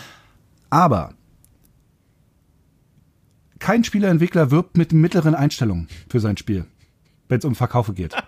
Wir sehen, wir sehen nie ein Spiel, wir zeigen den Trailer jetzt mal mit Low. ja mal gut, ja. Ja, aber das ist halt, das ist halt auch wieder, was weißt du, das ja, Fairness. Natürlich. Ja, Es wird nie gezeigt, wie sieht denn das Spiel eigentlich, ähm, ja, mit niedrigen Einstellungen aus? Wie sieht das Spiel vielleicht ohne die Raytracing-Optionen aus? Und dann ist es nicht fair, wenn auf der anderen Seite zum Beispiel die Systemanforderungen, Angaben nicht stimmen oder wenn sie stimmen und dann halt einfach nicht stimmen, weil das Spiel halt einfach nicht, nicht laufen kann. Und dann halt monatelang sich auch wirklich nichts tut. Also wie lang diese Spiele schon draußen sind und wie wenig da passiert ist. Das, wir sind momentan echt in einer, einer beschissenen Situation. Die Grafikkarten werden immer teurer. Inflation schlägt voll zu. Also Grafikkarten sind so teuer wie noch, also 1400 Euro für eine Grafikkarte, ja. also für eine, für eine Power. Da, wenn ich so eine Grafikkarte in meinem Rechner drin habe, wenn ich dann irgendwie bei, weiß nicht, WQHD 60 FPS, wenn das nicht drin ist, dann läuft da was schief. Und das, das kommt zu viel zusammen. Da kommen diese so Exklusivgeschichten dazu. Es ist zu viel. Es ist zu viel, was gerade zusammenkommt. Ähm, und, und da kann ich auch, also bin ich selber sehr, sehr wütend, da kann ich auch verstehen, was sich die Leute sehr drüber aufregen. Ähm, und es ist auch so schade fürs Spiel, weil Starfield an sich, es ist ein super interessantes Projekt. Ich will diese Planeten sehen. Ich finde das alles grundsätzlich spannend, auch wenn ich super skeptisch bin.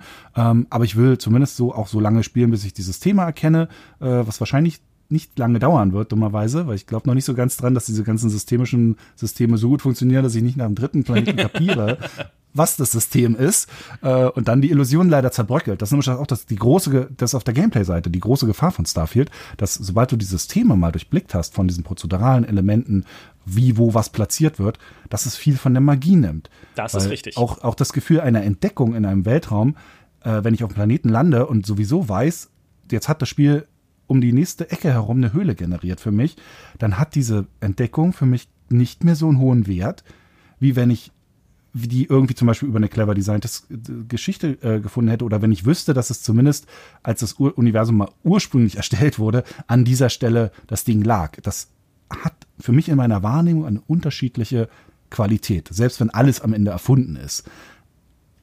Aber wenn ich weiß, wenn ich alles durchschaue, wie das, wie diese ganzen, auch diese Geschichten und so funktionieren, dann verliert das sein, verliert das für mich sein, sein, seine Bedeutung durch den Kontext und dann ist es wertloser. Mhm. Und dann haben wir ein Problem. Das ist äh, perfekt zusammengefasst. Denn das ist genau auch, was mich umtreibt. Ne? Wie lange hält die Magie? Wie lange bleibt der Zauber, äh, den es hoffentlich gibt, natürlich dann beim Erkunden dieses Universums? Und wann sage ich, okay, ab jetzt ist es entweder nur noch Arbeit oder fühlt sich so an, ne, wenn man irgendwie.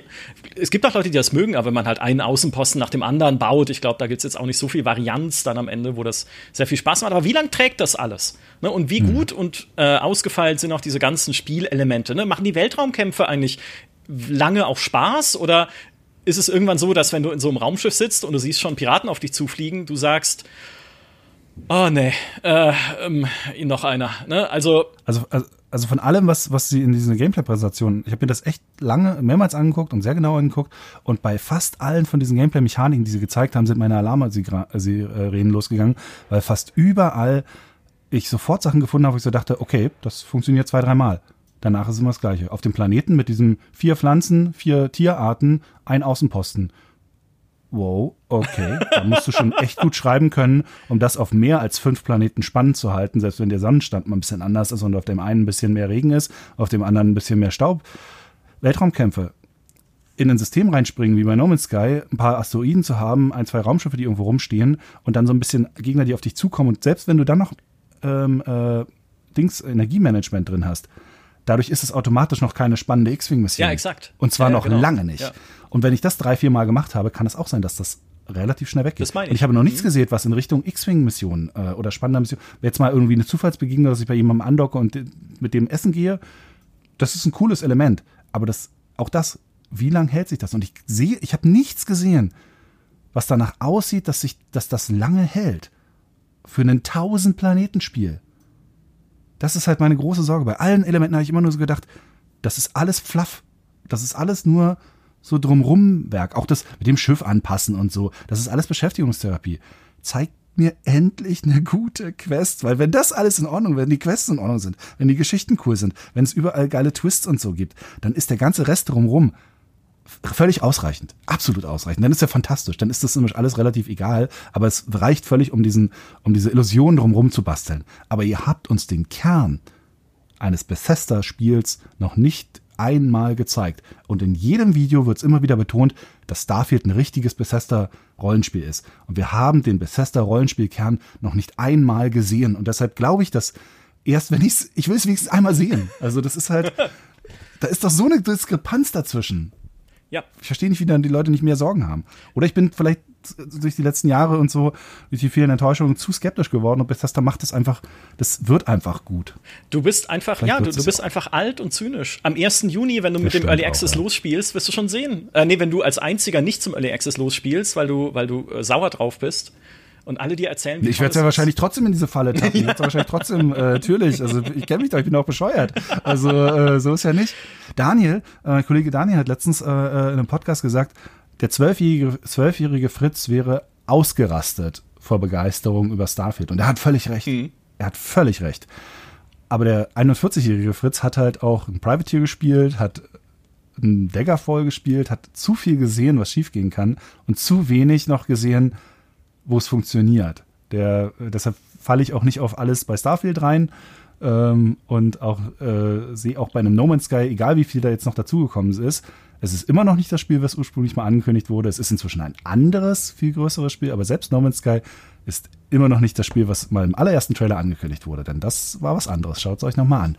Ähm, ja, also, aber ich bin wahrscheinlich zu zynisch. Ich weiß nicht. Wir werden es erleben. Äh, ich glaube, wir brauchen aber dringend noch ein paar gute Nachrichten hier in dieser. Im Notfall spielen wir, spielen wir alle äh, Baldur's Gate 3. Ja, das ist zumindest. Aber das wird halt so krass werden. Nicht wenn das das absolute Gegenmodell davon ja, wird. Das stimmt. Dieses von wegen eine gute Geschichte nach der nächsten, alles, alles gebaut und du denkst halt so, what? So kann man 100 Stunden auch füllen? Ja. Das ist ja irre. Ich bin so froh, dass wenigstens der Name Baldur's Gate 3 nie auf der Liste dieser Sorgenkinder hier stehen muss. Weil auch da ja. hätte es genügend Gründe gegeben und Möglichkeiten gegeben, es in den Sand zu setzen, aber ich glaube, sie tun es nicht. Puh, ähm, genügend Gründe und Möglichkeiten, es in den Sand zu setzen, gibt es und gab es auch bei Hogwarts Legacy. Das ist nämlich das nächste Spiel, über das wir vor einem halben Jahr gesprochen haben. Ich würde an der Stelle die Kontroverse um J.K. Rowling ausklammern. Da haben wir schon viel drüber gesprochen bei der GameStar. Ein Link zu all dem gibt es auch noch mal in den Show Notes. Unsere größten Sorgen, die uns umgetrieben haben bei Hogwarts Legacy, hatten wieder, wie bei Forspoken auch, zu tun. Einerseits mit, ne, wie gut und wie sinnvoll ist diese Open World? Und natürlich auf der anderen Seite kriegen sie das gefüllt mit äh, ordentlichem Gameplay. Ne, weil auch da hatten wir Videos gesehen äh, von dieser Welt, die ja auch noch sehr groß ist, ne, so dass man sogar mit dem Besen drüber fliegen soll. Und dann denkst du, okay, aber wenn diese Welt so groß ist, dass ich mit dem Besen drüber fliegen muss, ist die ja auch super leer. Weil sie muss ja dafür einen gewissen Umfang haben, weil sonst fliege ich mit dem Besen eine Sekunde und lande wieder an, am Rand der Karte. Also wie kriegen sie das gefüllt?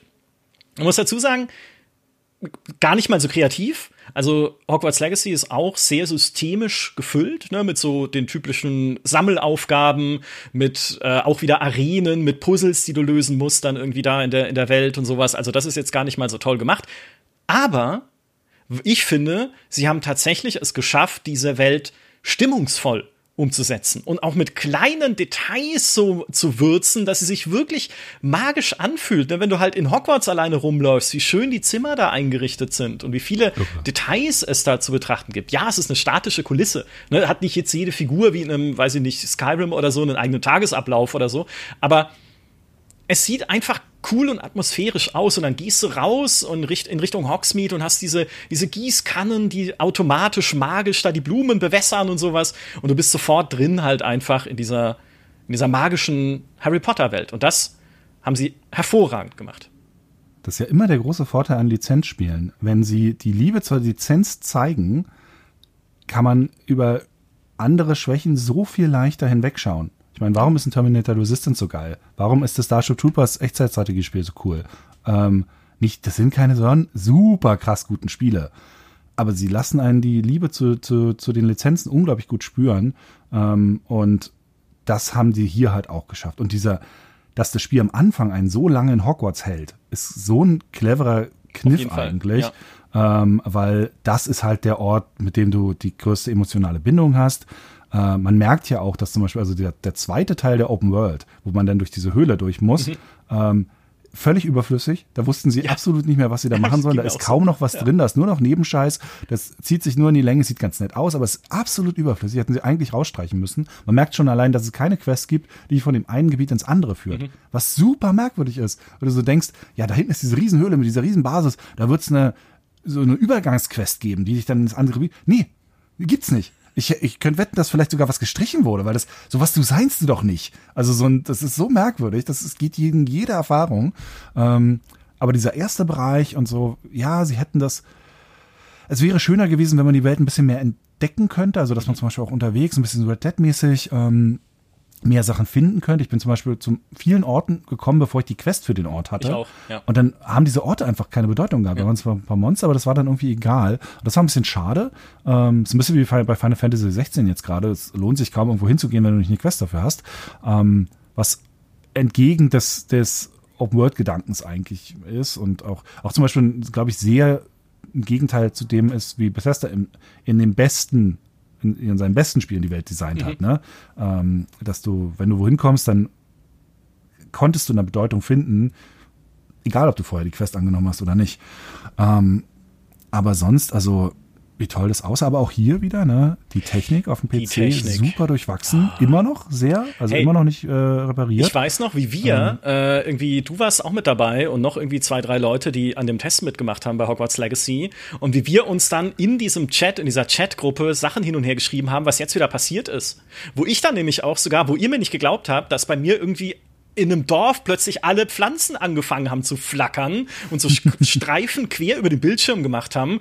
Und ich so, nee, habe ich noch nie gesehen, das, ist, das muss an dir liegen und so. Ich habe dann angefangen, Videos und Screenshots da rein zu posten, nur um zu beweisen, dass ich diesen Grafikfehler hatte. Und nein, es lag nicht an mir. Das haben sie dann auch ausgefixt noch später. Ja. Und sie haben, wie gesagt, es ist immer noch nicht, es ist immer noch nicht komplett repariert. Jetzt ist gerade witzigerweise, glaube ich, oder von einer Weile ist eine, ist eine coole Mod rausgekommen, die äh, auch irgendwie noch mehr besseres Raytracing einbaut, oder Raytracing-Reflexionen und so noch, äh, also auf, auf dem Wasser zum Beispiel und so, ähm, und witzigerweise auch viele von den Performance-Problemen fixt. Ähm, aber also das war wiederum sehr ärgerlich, aber insgesamt dafür, dass wir uns recht viel Sorgen drum gemacht haben, weil sie auch nicht viel gezeigt hatten vorher, viele Fragen offen gelassen hatten, haben sie es für ein Erstlingswerk richtig gut hinbekommen und ich wäre jetzt super gespannt, was sie mit einem zweiten Teil machen würden. Mhm. Weil wenn sie bei einem zweiten Teil, sagen wir mal, auf ein ähnliches technisches Grundgerüst zurückgreifen könnten, auf viele Gameplay-Grundlagen. Die Kämpfe zum Beispiel haben ja überraschend viel Spaß ja, gemacht. Das ist richtig also, gut, ja. Das, das hat, glaube ich, keiner, also dass da so viel drinsteckt in den Kämpfen, damit hat, glaube ich, niemand gerechnet, mhm. dass es so gut geht. Äh, wenn sie darauf aufbauen würden jetzt, sie haben immer noch kein DLC oder so angekündigt, dann könnte ein zweites Spiel echt richtig, richtig geil werden, weil vielleicht hätten sie dann die, die Ruhe ein bisschen, um zu sagen, ähm, wir müssen nicht unsere, äh, wir müssen nicht unsere Open World zu sehr mit diesen, mit diesen 0 auf 15 Aufgaben füllen, weil das mhm. war dann doch, es war zu, diese Aufgaben von Merlin, das ist nett, aber die Welt wirkt unglaubwürdiger, wenn es alle fünf Meter welche davon gibt. Das ist einfach dann, dann wirkt sie halt wirklich nur noch wie so ein, äh, wie so ein Setzkasten für, für Fragezeichen, die auf einer Map abgearbeitet werden müssen. Und da sind momentan viele Open-World-Spiele in, diesem, in dieser Design-Falle, aber es ist auch wirklich eine Falle. Es ist eine, es macht die Open Worlds schlechter. Ja. Ähm, und ich hoffe, ich hoffe, dass wir uns da irgendwie wieder, irgendwie wieder von ein bisschen befreien können. Weil es war bei Hogwarts dann nach hinten raus echt schade. Also. Ja. Oder du kriegst eine KI, die sie dann befüllt irgendwie mit komischen Sachen. Aber gut, wir wollen nicht sofort ja. in die komplette Dystopie abgleiten. Was man bei Hogwarts Legacy sagen muss, ist, Harry Potter ist einfach eine der größten Entertainment-Marken der Welt und entsprechend irrsinnig erfolgreich war und ist dieses Spiel. Also nach drei Monaten hatten die schon 15 Millionen Exemplare verkauft, eine Milliarde Dollar Umsatz gemacht mit Hogwarts Legacy egal was man von J.K. Rowling halten mag, das ist nach wie vor wahnsinnig groß und erfolgreich. Einfach das Ding. Und insofern, ne, was du sagst mit der Fortsetzung, also das Fundament wäre gelegt. ne, was mal mhm. finanziellen Erfolg angeht. Ähm, mal schauen, ob sie und was sie machen. Sie könnten ja sogar die Welt einfach behalten, wie sie ist. Das wäre mal so ein, so ein Move, ne? Einfach zu sagen, okay, wir haben jetzt diese Welt gebaut, das Schloss. Ich meine, so arg viel ändert sich doch in Hogwarts und Umgebung eh nicht, zumindest von der also, Landschaft also, her. Sie können ja Hogwarts eigentlich auch nicht neu bauen, weil das würde ja eher merkwürdig ja, sein, wenn genau. Hogwarts jetzt im zweiten Spiel eine ganz andere Architektur hat, weil man dann so denken würde, hey, aber das ist ja nicht Hogwarts. Ja. Also, äh, ich weiß nicht, ich kann den Todesstern auch nicht irgendwie auf einmal in einen Borgkub umwandeln, äh, nur weil ich den Nachfolger mache irgendwie. Das ist halt, was, was machst du damit? Und das wäre gar nicht schlimm. Es wäre, wenn, also es wäre nicht schlimm, ähm, weil wir wissen, die gehen da jedes Jahr hin. Meine Schule hat sich auch nicht von Jahr zu Jahr verändert. äh, also, ist keine Ahnung, bis wir unser Chemietrakt neu gebaut war, hat es fünf Jahre gedauert. Also, äh, das, das ist, ist nicht so wild. Aber man könnte an, an vielen Stellen so kleine Änderungen machen, die dann sogar noch besser wirken, weil man dieses, oh, das war letztes Mal noch anders oder hier hat sich was getan äh, oder jetzt gehe ich anders damit um, den, diesen Hauspokalgeschichten mehr mit einbauen.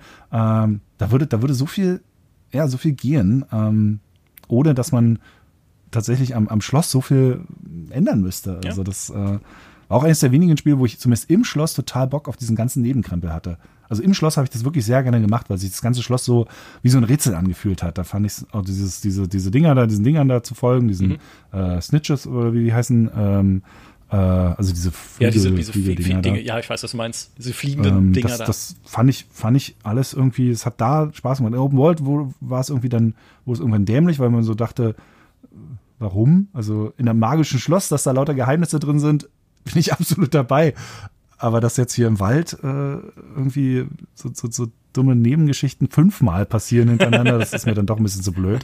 Ähm, aber ja, also. Äh, ja. Das Einzige, von dem cool. ich mir nur wünschen würde, sie kämen davon weg, aber ich glaube, es ist ein illusorischer Gedanke, weil das auch dazugehört scheinbar, wenn man heute solche auch eher systemischen Open-World-Spiele macht, ist das ja. Crafting. Äh, und da habe ich mich schon gefetzt mit Dennis, der das Spiel für die GamePro getestet hat und äh, großer Fan ist dieses Crafting-Systems. Ich würde mir wünschen, wir kämen weg von einem Spiel, das seine Motivation daraus schöpft, dass mein Rüstungswert um 5% steigt. Insbesondere noch, wenn es ja so ein magisches Universum sein soll. Also bei einem eher, ich sag mal, technischen Universum, auch wie bei einem Starfield, ist es okay, dann habe ich halt eine Waffe, die irgendwie 10 mehr Schaden macht. Aber mhm. gerade bei sowas Magischem, was ja auch in den Geschichten davon lebt, dass man besondere Gegenstände findet, die dir besondere äh, Eigenschaften geben, ne? der Mantel der Unsichtbarkeit und sowas, ne? dass sie eher ihre Progression an solche Sachen knüpfen würden. Ne? Dann hast du halt irgendwie den Dolch der Silberzunge, der dich Charaktere überreden lässt, manchmal in Dialogen ja. oder sowas. Also bestimmte ja. Artefakte eher zu sammeln, als irgendwie diese typische, oh, es gibt Gegenstände in verschiedenen Qualitätsstufen, die deine äh, Werte um ein paar Prozentpunkte steigern. Das könnte Ihnen die Welthaut auch wieder ähm, spannender machen, ja, weil wenn Sie genau. auch beim Weltdesign zum Beispiel eher in eine Metroidvania-Design gehen würden, was sich in der Welt ja total anbieten würde, du kriegst halt ein neues Item, was dir bestimmte Türen öffnet, dann das passt ja eigentlich perfekt zusammen. Ja. Eine Sache, die sie unbedingt ändern müssen, also das, das war tatsächlich, das hat mich so genervt, dieses Schlösserknacken-Scheiße. Also mein Gott, ich habe ich hab teilweise Räume gehabt, ein, ein Türschloss, zweites Türschloss, Schloss für die, äh, Schloss für die Kiste. Sag mal, geht's noch? Das muss doch beim, beim, beim Designen irgendjemandem mal aufgefallen ja. sein, dass das zu viel. Ich hatte ja auch ehrlich gesagt gehofft, dass man vielleicht wenigstens die Schlösser, wenn man die Stufe 2 von der Schlösserknackfähigkeit hat, dass man die, die Schlösser der Stufe 1 nicht mehr knacken muss. Weißt du, dass du immer nur noch die, die höchsten knacken musst. Aber dass du dass dieses System so oft, und es war ja, es hat sich ja auch vor allen Dingen nie geändert, das Spielsystem. Es war ja immer dasselbe.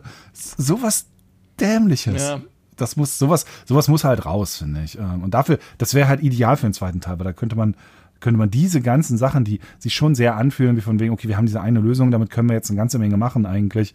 Ähm, weil wir müssen halt gucken, dass wir müssen auch die Technik machen, wir müssen die Grundlagen, wir müssen durchprobieren.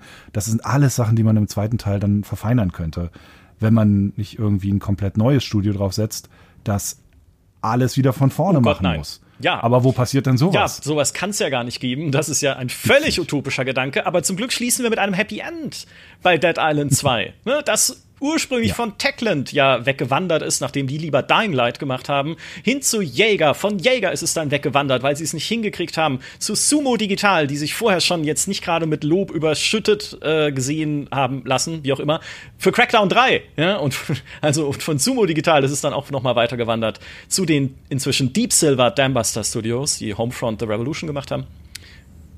am 4., äh, nee, Quatsch, am 21. April ist es erschienen und es ist ein Happy End. Es ist absolut genau das, was man erwartet von einem Dead Island 2. Ne? Story pfeife ich drauf, ne? ist alles egal eigentlich. Hauptsache, es sieht okay aus und man kloppt Zombies. Ohne Open World. Aber die, die Charaktere sind gar nicht schlecht geschrieben. Ja. Also es, es, gibt relativ viele äh, Szenen, wo ich so dachte, ach, das ist für, für so eine Art von Spiel, das hätte ich jetzt gar nicht erwartet, dass mal so eine Art Dialog drin ist und dass auch so viel Dialog drin ist, die halbwegs solide geschrieben sind. Also gerade für so eine Art von Spiel. Also ich war total überrascht auch von der von der erzählerischen äh, Seite jetzt vielleicht mal von der Hauptquest mhm. abgesehen. Das ist natürlich alles wieder alles wieder Blödsinn. Aber so dieses dieses das kleine zwischenmenschliche, das haben sie oft erstaunlich gut eingefangen. Ähm, und dann sieht's halt auch fantastisch aus, äh, weil sie auch da du merkst im Spiel von vorne bis hinten an, dass sie sich Grenzen gesetzt haben und innerhalb dieser Grenzen das Maximale rausgeholt genau. haben und das tut dem so gut. Das, also das heißt auch, die Areale sind ein bisschen kleiner, ja, aber dafür sind sie super detailliert. Ähm, äh, es lohnt sich überall, sie hinzugucken. Die Charaktermodelle sehen fantastisch aus. Die Beleuchtung ist der absolute Wahnsinn, obwohl es nur die Unreal Engine 4 ähm, ist. Was heißt nur, ne? Aber ähm, ist zwar nicht dynamisch, aber auch da wieder, statt, statt zu sagen, wir machen einen dynamischen Tag-Nachtwechsel rein und Wetter und so, was vielleicht was Cooles für, ein, äh, für, einen, für einen dritten Teil wäre, weil das hat ja das Vorgängerspiel durchaus auch gehabt, also Dying Light 1 ähm, haben sie gesagt, nee, wir machen halt für jedes Gebiet zwei Lichtsettings, Tag und Nacht oder Morgendämmerung und Tag. Und dadurch konnten sie aber künstlerisch so tolle äh, äh, Lichtstimmungen teilweise für diese unglaublich tollen, detaillierten Level machen, dass es einfach, also wir, wir haben das gespielt und haben uns einfach oft an der Architektur erfreut. Mhm. Ähm, und das ist halt sowas von wegen, wir machen es ein bisschen überschaubar. Der Ansatz auch, sie haben ja ursprünglich mal gesagt, sie wollen wieder den Spaß in Zombie-Spiele reinbringen und also den, den Fun back into to Zombies quasi. Äh, und wenn man das jetzt mal, wenn man Dead Island 2 spielt und danach dann zu Dying Light 2 geht, was ein viel größeres Spiel ist, eine Open World hat, Tag-Nacht-Wechsel, Wetter äh, ähm, und auch in manchen Bereichen auch noch mehr so grundsätzlich drin hat. Äh, aber Dying Light 2 zum Beispiel ist von seinem ganzen Setting unglaublich deprimierend. Die Zombies sehen alle graubraun aus, weil die ja auch schon seit 20 Jahren da vor sich hinrotten. Da, an denen kannst du kaum noch erkennen, wer die eigentlich sind äh, oder waren. Und das ist ja der Fun bei Dead Island 2. In jedem Gebiet oder fast jedem Gebiet hast du auch andere Zombie-Typen, wo du halt noch siehst, die sind erst seit ein paar Tagen Zombies und natürlich laufen die noch in ihren, du hast die Polizisten-Zombies, du hast die äh, äh, irgendwie äh, superreichen Zombies, du hast die äh, Hipster-Zombies, du hast irgendwie die Bikini-Zombies. Also allein dieses Design der Zombies macht so einen Spaß, wer das, also was die mal waren, dass sie nicht einfach so eine graue Masse sind, sondern so durch ihren einfachen, durch ihren Look ein bisschen Charakter haben. Das macht, das ist schon richtig cool. Mhm.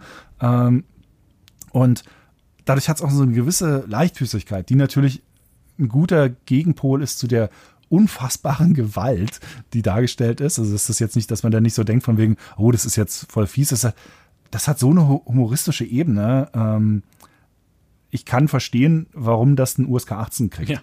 Ja. Äh, selbst mit diesem, selbst mit Faust durchs Gesicht durch. Aber es ist auf so einem überdrehten, überhöhten Level für heutige Verhältnisse. Vor zehn Jahren wäre es sicherlich völlig anders gewesen, aber ähm, dass es, dass es so künstlerisch überhöht ist, dass es eben nicht indiziert werden muss, meiner Meinung nach. Und diese Änderung in der USK-Version, okay, du kannst halt die Leichen in der deutschen Version nicht mehr weiter verstümmeln. Also wer das dann noch zusätzlich, ja. Ja. Ich sag mal, in, es, in einer Zeit. Also meine Welt ist dadurch nicht untergegangen und mir ist sowas in der Regel sehr wichtig, dass ich alles da machen kann. Ja, in einer Zeit, in der, äh, in der es die X-Ray-Kills gibt in Mortal Kombat, kann man sowas wie Dead Island nicht verbieten. Also es geht einfach nicht mehr. Die Zeit, man muss ja sagen, zum Glück, ne, so diese über ich, ich bin selber kein Freund von Spielen, die so sehr auf Gewalt zentral setzen, aber gleichzeitig äh, die, die dunklen Zeiten, wo, wenn man irgendwie auch nur rotes Blut gesehen hat, die Spiele schon auf dem Index waren, die sind zum Glück vorbei. Und man muss auch dazu sagen, Dead Island 2 ist ein Beispiel dafür, wie man die Erwartungen übertreffen kann, ohne dabei überambitioniert zu sein. Ne, weil du hast es ja gesagt, ne, sie haben es zusammengeschrumpft, sollte ursprünglich ein Open-World-Spiel werden. Sie haben jetzt dann gesagt, nee, Vielleicht auch aus diesem Ding heraus, nein, lass es uns wenigstens irgendwie zu einem guten Ende bringen. Ja, aber es ist ja auch die richtige Motivation, lieber ein Ende mit Schrecken, und in dem Fall ist es ja nicht mal Schrecken, als dann Schrecken ohne Ende. Ähm, und haben es halt linearer gemacht. Und damit haben sie ein Spiel entwickelt, das sogar die Erwartungen des Publishers übertroffen hat. Also sie haben eine Million Exemplare schon verkauft in der ersten Woche. Das war der erfolgreichste Launch, den Koch Media, beziehungsweise Plyon, ne, wie es nach der Umbenennung heißt, jemals hatte. Äh, Im ersten Monat waren es schon über zwei Millionen verkaufte Exemplare von Dead Island 2. Embracer, der Publisher, der aktuell ja auch finanzielle Schwierigkeiten hatte, der Personal entlassen musste, nachdem ähm, sie einerseits äh, irgendwie einen Deal nicht abschließen konnten, also einen Übernahmedeal, den sie vorhatten, andererseits aber auch selber gesagt haben, sie sind nicht glücklich mit der Qualität ihrer Spiele. Ne? Und das ist immer schlecht, mhm. gerade wenn man so wie Embracer sehr schnell wächst, braucht man ja Investoren, die das finanzieren. Und wenn die Investoren dann sagen, ja, aber ihr macht doch irgendwie Spiele, die halt, also ich mach Elex 2 schön und gut, aber ne, geht's nicht bisschen, also bisschen besser verkaufen wäre schon gut, um eure Kredite zurückzahlen zu können. So, deren Erwartungen wurden äh, übertroffen und sie haben sogar gesagt, dass es richtig war, dem Studio auch nochmal den Feinschliff zu geben. Ne, sie haben es ja nochmal verschoben gehabt von Februar auf April dieses Jahr, einfach damit die Qualität sichergestellt ist. Und man will das auch als Musterbeispiel nehmen in Zukunft bei der Entwicklung von ja. Spielen und dafür zu sorgen, dass sie ordentlich rauskommen. Gut, und es lief ja auch, also es lief butterweich, ja. Äh, es hat überhaupt keine technischen Probleme. Klar, ein bisschen Bugs äh, äh, hat es ein bisschen drin gehabt, aber alles auf einem Level, wo ich sage, das sind, ist Normallevel. Also kein Spiel kommt ohne Bugs raus. Das geht nicht. Oder also halte ich für relativ unwahrscheinlich. Dafür sind sie zu komplex und das ist seit 30 Jahren so. Das ist nicht weiter schlimm. Ähm, aber es war nichts dabei, was irgendwie das Spielerlebnis in irgendeiner Weise spürbar beeinflusst hätte. Ähm, und es gibt vor allem für, falls sie das, falls sie jetzt schlau genug sind, bei das Spiel bei Dambuster zu lassen und möglichst sich vielleicht darum kümmern, dass dieses Team sich auch nicht zu sehr ändert mhm. in der Zeit. Also dass das dass möglichst dieselben Leute, ja. äh, weil Studio ist ja nicht gleich Studio, haben wir ja bei, äh, bei Redfall gesehen, ähm, dass, dass dies, dieses Studio nicht zu sehr ändert. Wenn sie das schaffen, dass dieses Team mit den Erfahrungen jetzt halt einen dritten Teil machen kann und da natürlich bei bestimmten Sachen größer denkt. Also zum Beispiel entweder die Level wieder größer machen, mehr Level machen oder vielleicht doch wirklich in Richtung Open World gehen, vielleicht Fahrzeuge wieder zurückbringen, weil das ist ja auch äh, durchaus ein Teil gewesen von, von Dead Island, den man ein bisschen aufgreifen könnte. Tag-Nacht-Wechsel, Wettersysteme und solche Sachen, das könnte man jetzt ranbauen. Ähm, muss man auch behutsam sein, dass man halt, dass das Spiel halt immer noch funktioniert, aber sie sind in einer so unfassbar guten Ausgangslage, weil es kam auch gut an. Es kam nicht, also so, so vom Feedback her, es kam nicht übermäßig gut an. Also viele sind, also es hat zum Beispiel in der Wahrnehmung nicht ein, äh, ein Dying Light mhm. ähm, 1 ja. geschlagen. Aber ein Dying Light 2, da wurde durchaus drüber gesprochen, dass Dead Island 2 nicht eigentlich sogar das bessere Spielerlebnis ist. Es ist kürzer. Das Dead Island, wenn Dead Island 3 kommen würde, müsste es wahrscheinlich wieder länger werden. Also in Richtung, sollte wahrscheinlich mindestens so in Richtung vielleicht so 40 Stunden sein, weil es schon ein bisschen, ist vielleicht ein bisschen zu kurz insgesamt gewesen, auch um seine Geschichte auszuleben. Es kommen ja noch zwei Story-Erweiterungen, so ist ja nicht. Ähm, aber es ist alles relativ klar definiert dafür, wie man einen sehr coolen dritten Teil machen könnte. Mhm. Äh, nur eine Sache sollten Sie sich vielleicht echt nochmal überlegen, diese, diese komischen Immunitäten. Also mich hat das so fertig gemacht, dieses mit dem, ich habe jetzt eine Feuermod auf meiner Pistole drauf und der Feuerwehrmann ist halt jetzt immun gegen Pistolentreffer. Obwohl ich ihm ins Gesicht schieße, wo er keinen Helm und kein Nichts hat. Also, nee. Also das, der, ich verstehe den Gameplay-Ansatz dahinter, ja. aber die Umsetzung funktioniert dann einfach das Spiel. Gegen Feuer ist doch klar. Albern. Ja, das ist, doch, das ist logisch. das ist halt affig. Ja.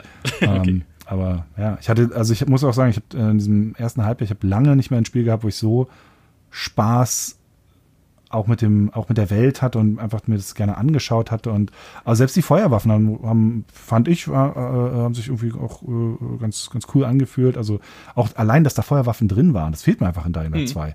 Äh, nur Nahkampfwaffen ist mir dann doch nach einer Weile ein bisschen zu, ähm, zu wenig. Auch die, dass einfach durch diese kleineren Locations mehr Abwechslung drin war in den Locations an sich. Tolles Spiel. Also wirklich ein, ein tolles ja. Spiel. Äh, mir bleibt an dieser Stelle nichts weiter, als zu sagen, bitte hört nicht auf Fritz, sondern macht einfach wieder dasselbe Spiel, nur also ohne Open World und sonst andere Ambitionen. Sonst sitzen wir in ein paar ich will Jahren ja gar nicht, wieder dass hier. Ja, das stimmt auch wieder. und sagen ich so, will ja gar nicht, dass es Open World wird. Aber also ich hätte, also Wetter, glaube ich, fände ich ganz cool. Ein bisschen so, Wetter ein bisschen. Tag-Nacht-Geschichten cool. brauche ich gar nicht in Einzellevel. Äh, wenn, es, wenn sie bei diesen Einzellevel bleiben mhm. würden, dann bräuchte ich es gar nicht unbedingt. Ähm, da wäre halt Wetter, zumindest in manchen Gebieten mal ganz gut. Einfach weil es von der Atmo natürlich ja, was, was, äh, was bringen kann. Und Gegnervielfalt. Also äh, so nett es ist, dass man die Zombies irgendwie mit den unterschiedlichen Arten von Zombies, aber diese, die Mega-Zombies, das hat sich, hatte sich dann relativ schnell äh, ein bisschen verbraucht. Aber, aber so grundsätzlich, also ist das, das ist schon eine echt starke Grundlage für, für so eine durchwachsene Geschichte am Ende doch eigentlich. Ne? Also wenn man sich überlegt, von wo das kommt, ähm, das kann man den Dembasters Studios selbst jetzt vielleicht gar nicht unbedingt vorwerfen, weil die haben das mehr oder weniger als äh, einfach als neues Projekt dann gestartet und wie ein normales Spiel entwickelt. Aber es hat ja doch diesen Schatten mitgenommen von der Geschichte ja, davor, ja. obwohl das wahrscheinlich auf die Entwicklung selbst bei Dambuster Studios gar nicht so einen großen Einfluss hatte. Also sie haben ja nicht, die haben ja nicht irgendeinen Code von früher genommen, die haben nicht irgendwelche Ideen aus dem Alten genommen, sie mussten nichts reparieren, was ein anderes Studio ihnen halb vor die Füße gelegt. Sie haben einfach von vorne angefangen. Also sie haben einfach ein Spiel designt, ne? Ähm, und das ist cool geworden. Ja ein Happy End für die Sorgenkinder. Ja, Zumindest für, für, für einige davon hier bei uns. Ja, ja. Mich wundert, ehrlich gesagt, im, äh, rückblickend, äh, mich wundert, dass wir, dass wir zum Beispiel auch sowas wie Atomic Heart oder Redfall, also ein paar von den äh, äh, ähm, doch teilweise umstrittensten und mit Redfall ja auch einer der größten Reihenfälle, dass wir die gar nicht als Sorgenkinder drin also doch, hatten wir die vorher mal? Doch, Atomic Heart hatten wir schon mal, aber das sollte ja, das war ja auch schon mal, ich glaube 2018 oder sowas, ne? Weil das ist ja auch ah, schon okay, uralt. Ja. Hm. Und bei Redfall ja. war, glaube ich, auch ein bisschen unser Gedanke, naja, da erwartet ja auch fast niemand was davon. Ne? Ah, okay. Also es geht ja auch ja. immer um Spiele, die ähm, an die man eine gewisse Erwartung hat und die auch gar nicht Stimmt. schlecht werden müssen. Ne? Das muss man auch immer dazu sagen. Ja, ja, äh, wo wir aber einfach Sorgen haben, vielleicht auch einfach nur, dass sie keinen interessieren. Und ich sage mal so, wenn wir die Fortsetzung aufnehmen über die Sorgenkinder des nächsten Halbjahres, dann sind da einige Kandidaten dabei, von denen ich auch sage, vielleicht ist das Interesse auch einfach noch nicht da, da um sie erfolgreich zu machen. Und es ist eins dabei mit Zombies. Aber das sehen wir ein andermal. Hm. Da bin ich mal schon gespannt. Also in der nächsten Folge äh, hier unser Sorgenkinder geht es dann in die nächsten sechs Monate. Das war unser Rückblick auf die ersten sechs Monate diesen Jahres. Ja, war wieder eine schöne Nummer, wieder viel zu lang geworden als geplant, aber es äh, ja. Äh, ja. ja. wir machen mal, wir machen mal ein neues Format, das heißt Sorgenkinder Videos, wo wir über Videoformate reden, wo wir Sorgen haben, dass sie immer viel zu lang werden. Ich sagte, da fallen mir mehrere ein. Ja. Macht's gut. Das war's von unserer Seite aus. Vielen Dank fürs Zuschauen und ja, bis zum nächsten Mal. Macht's gut. Ciao.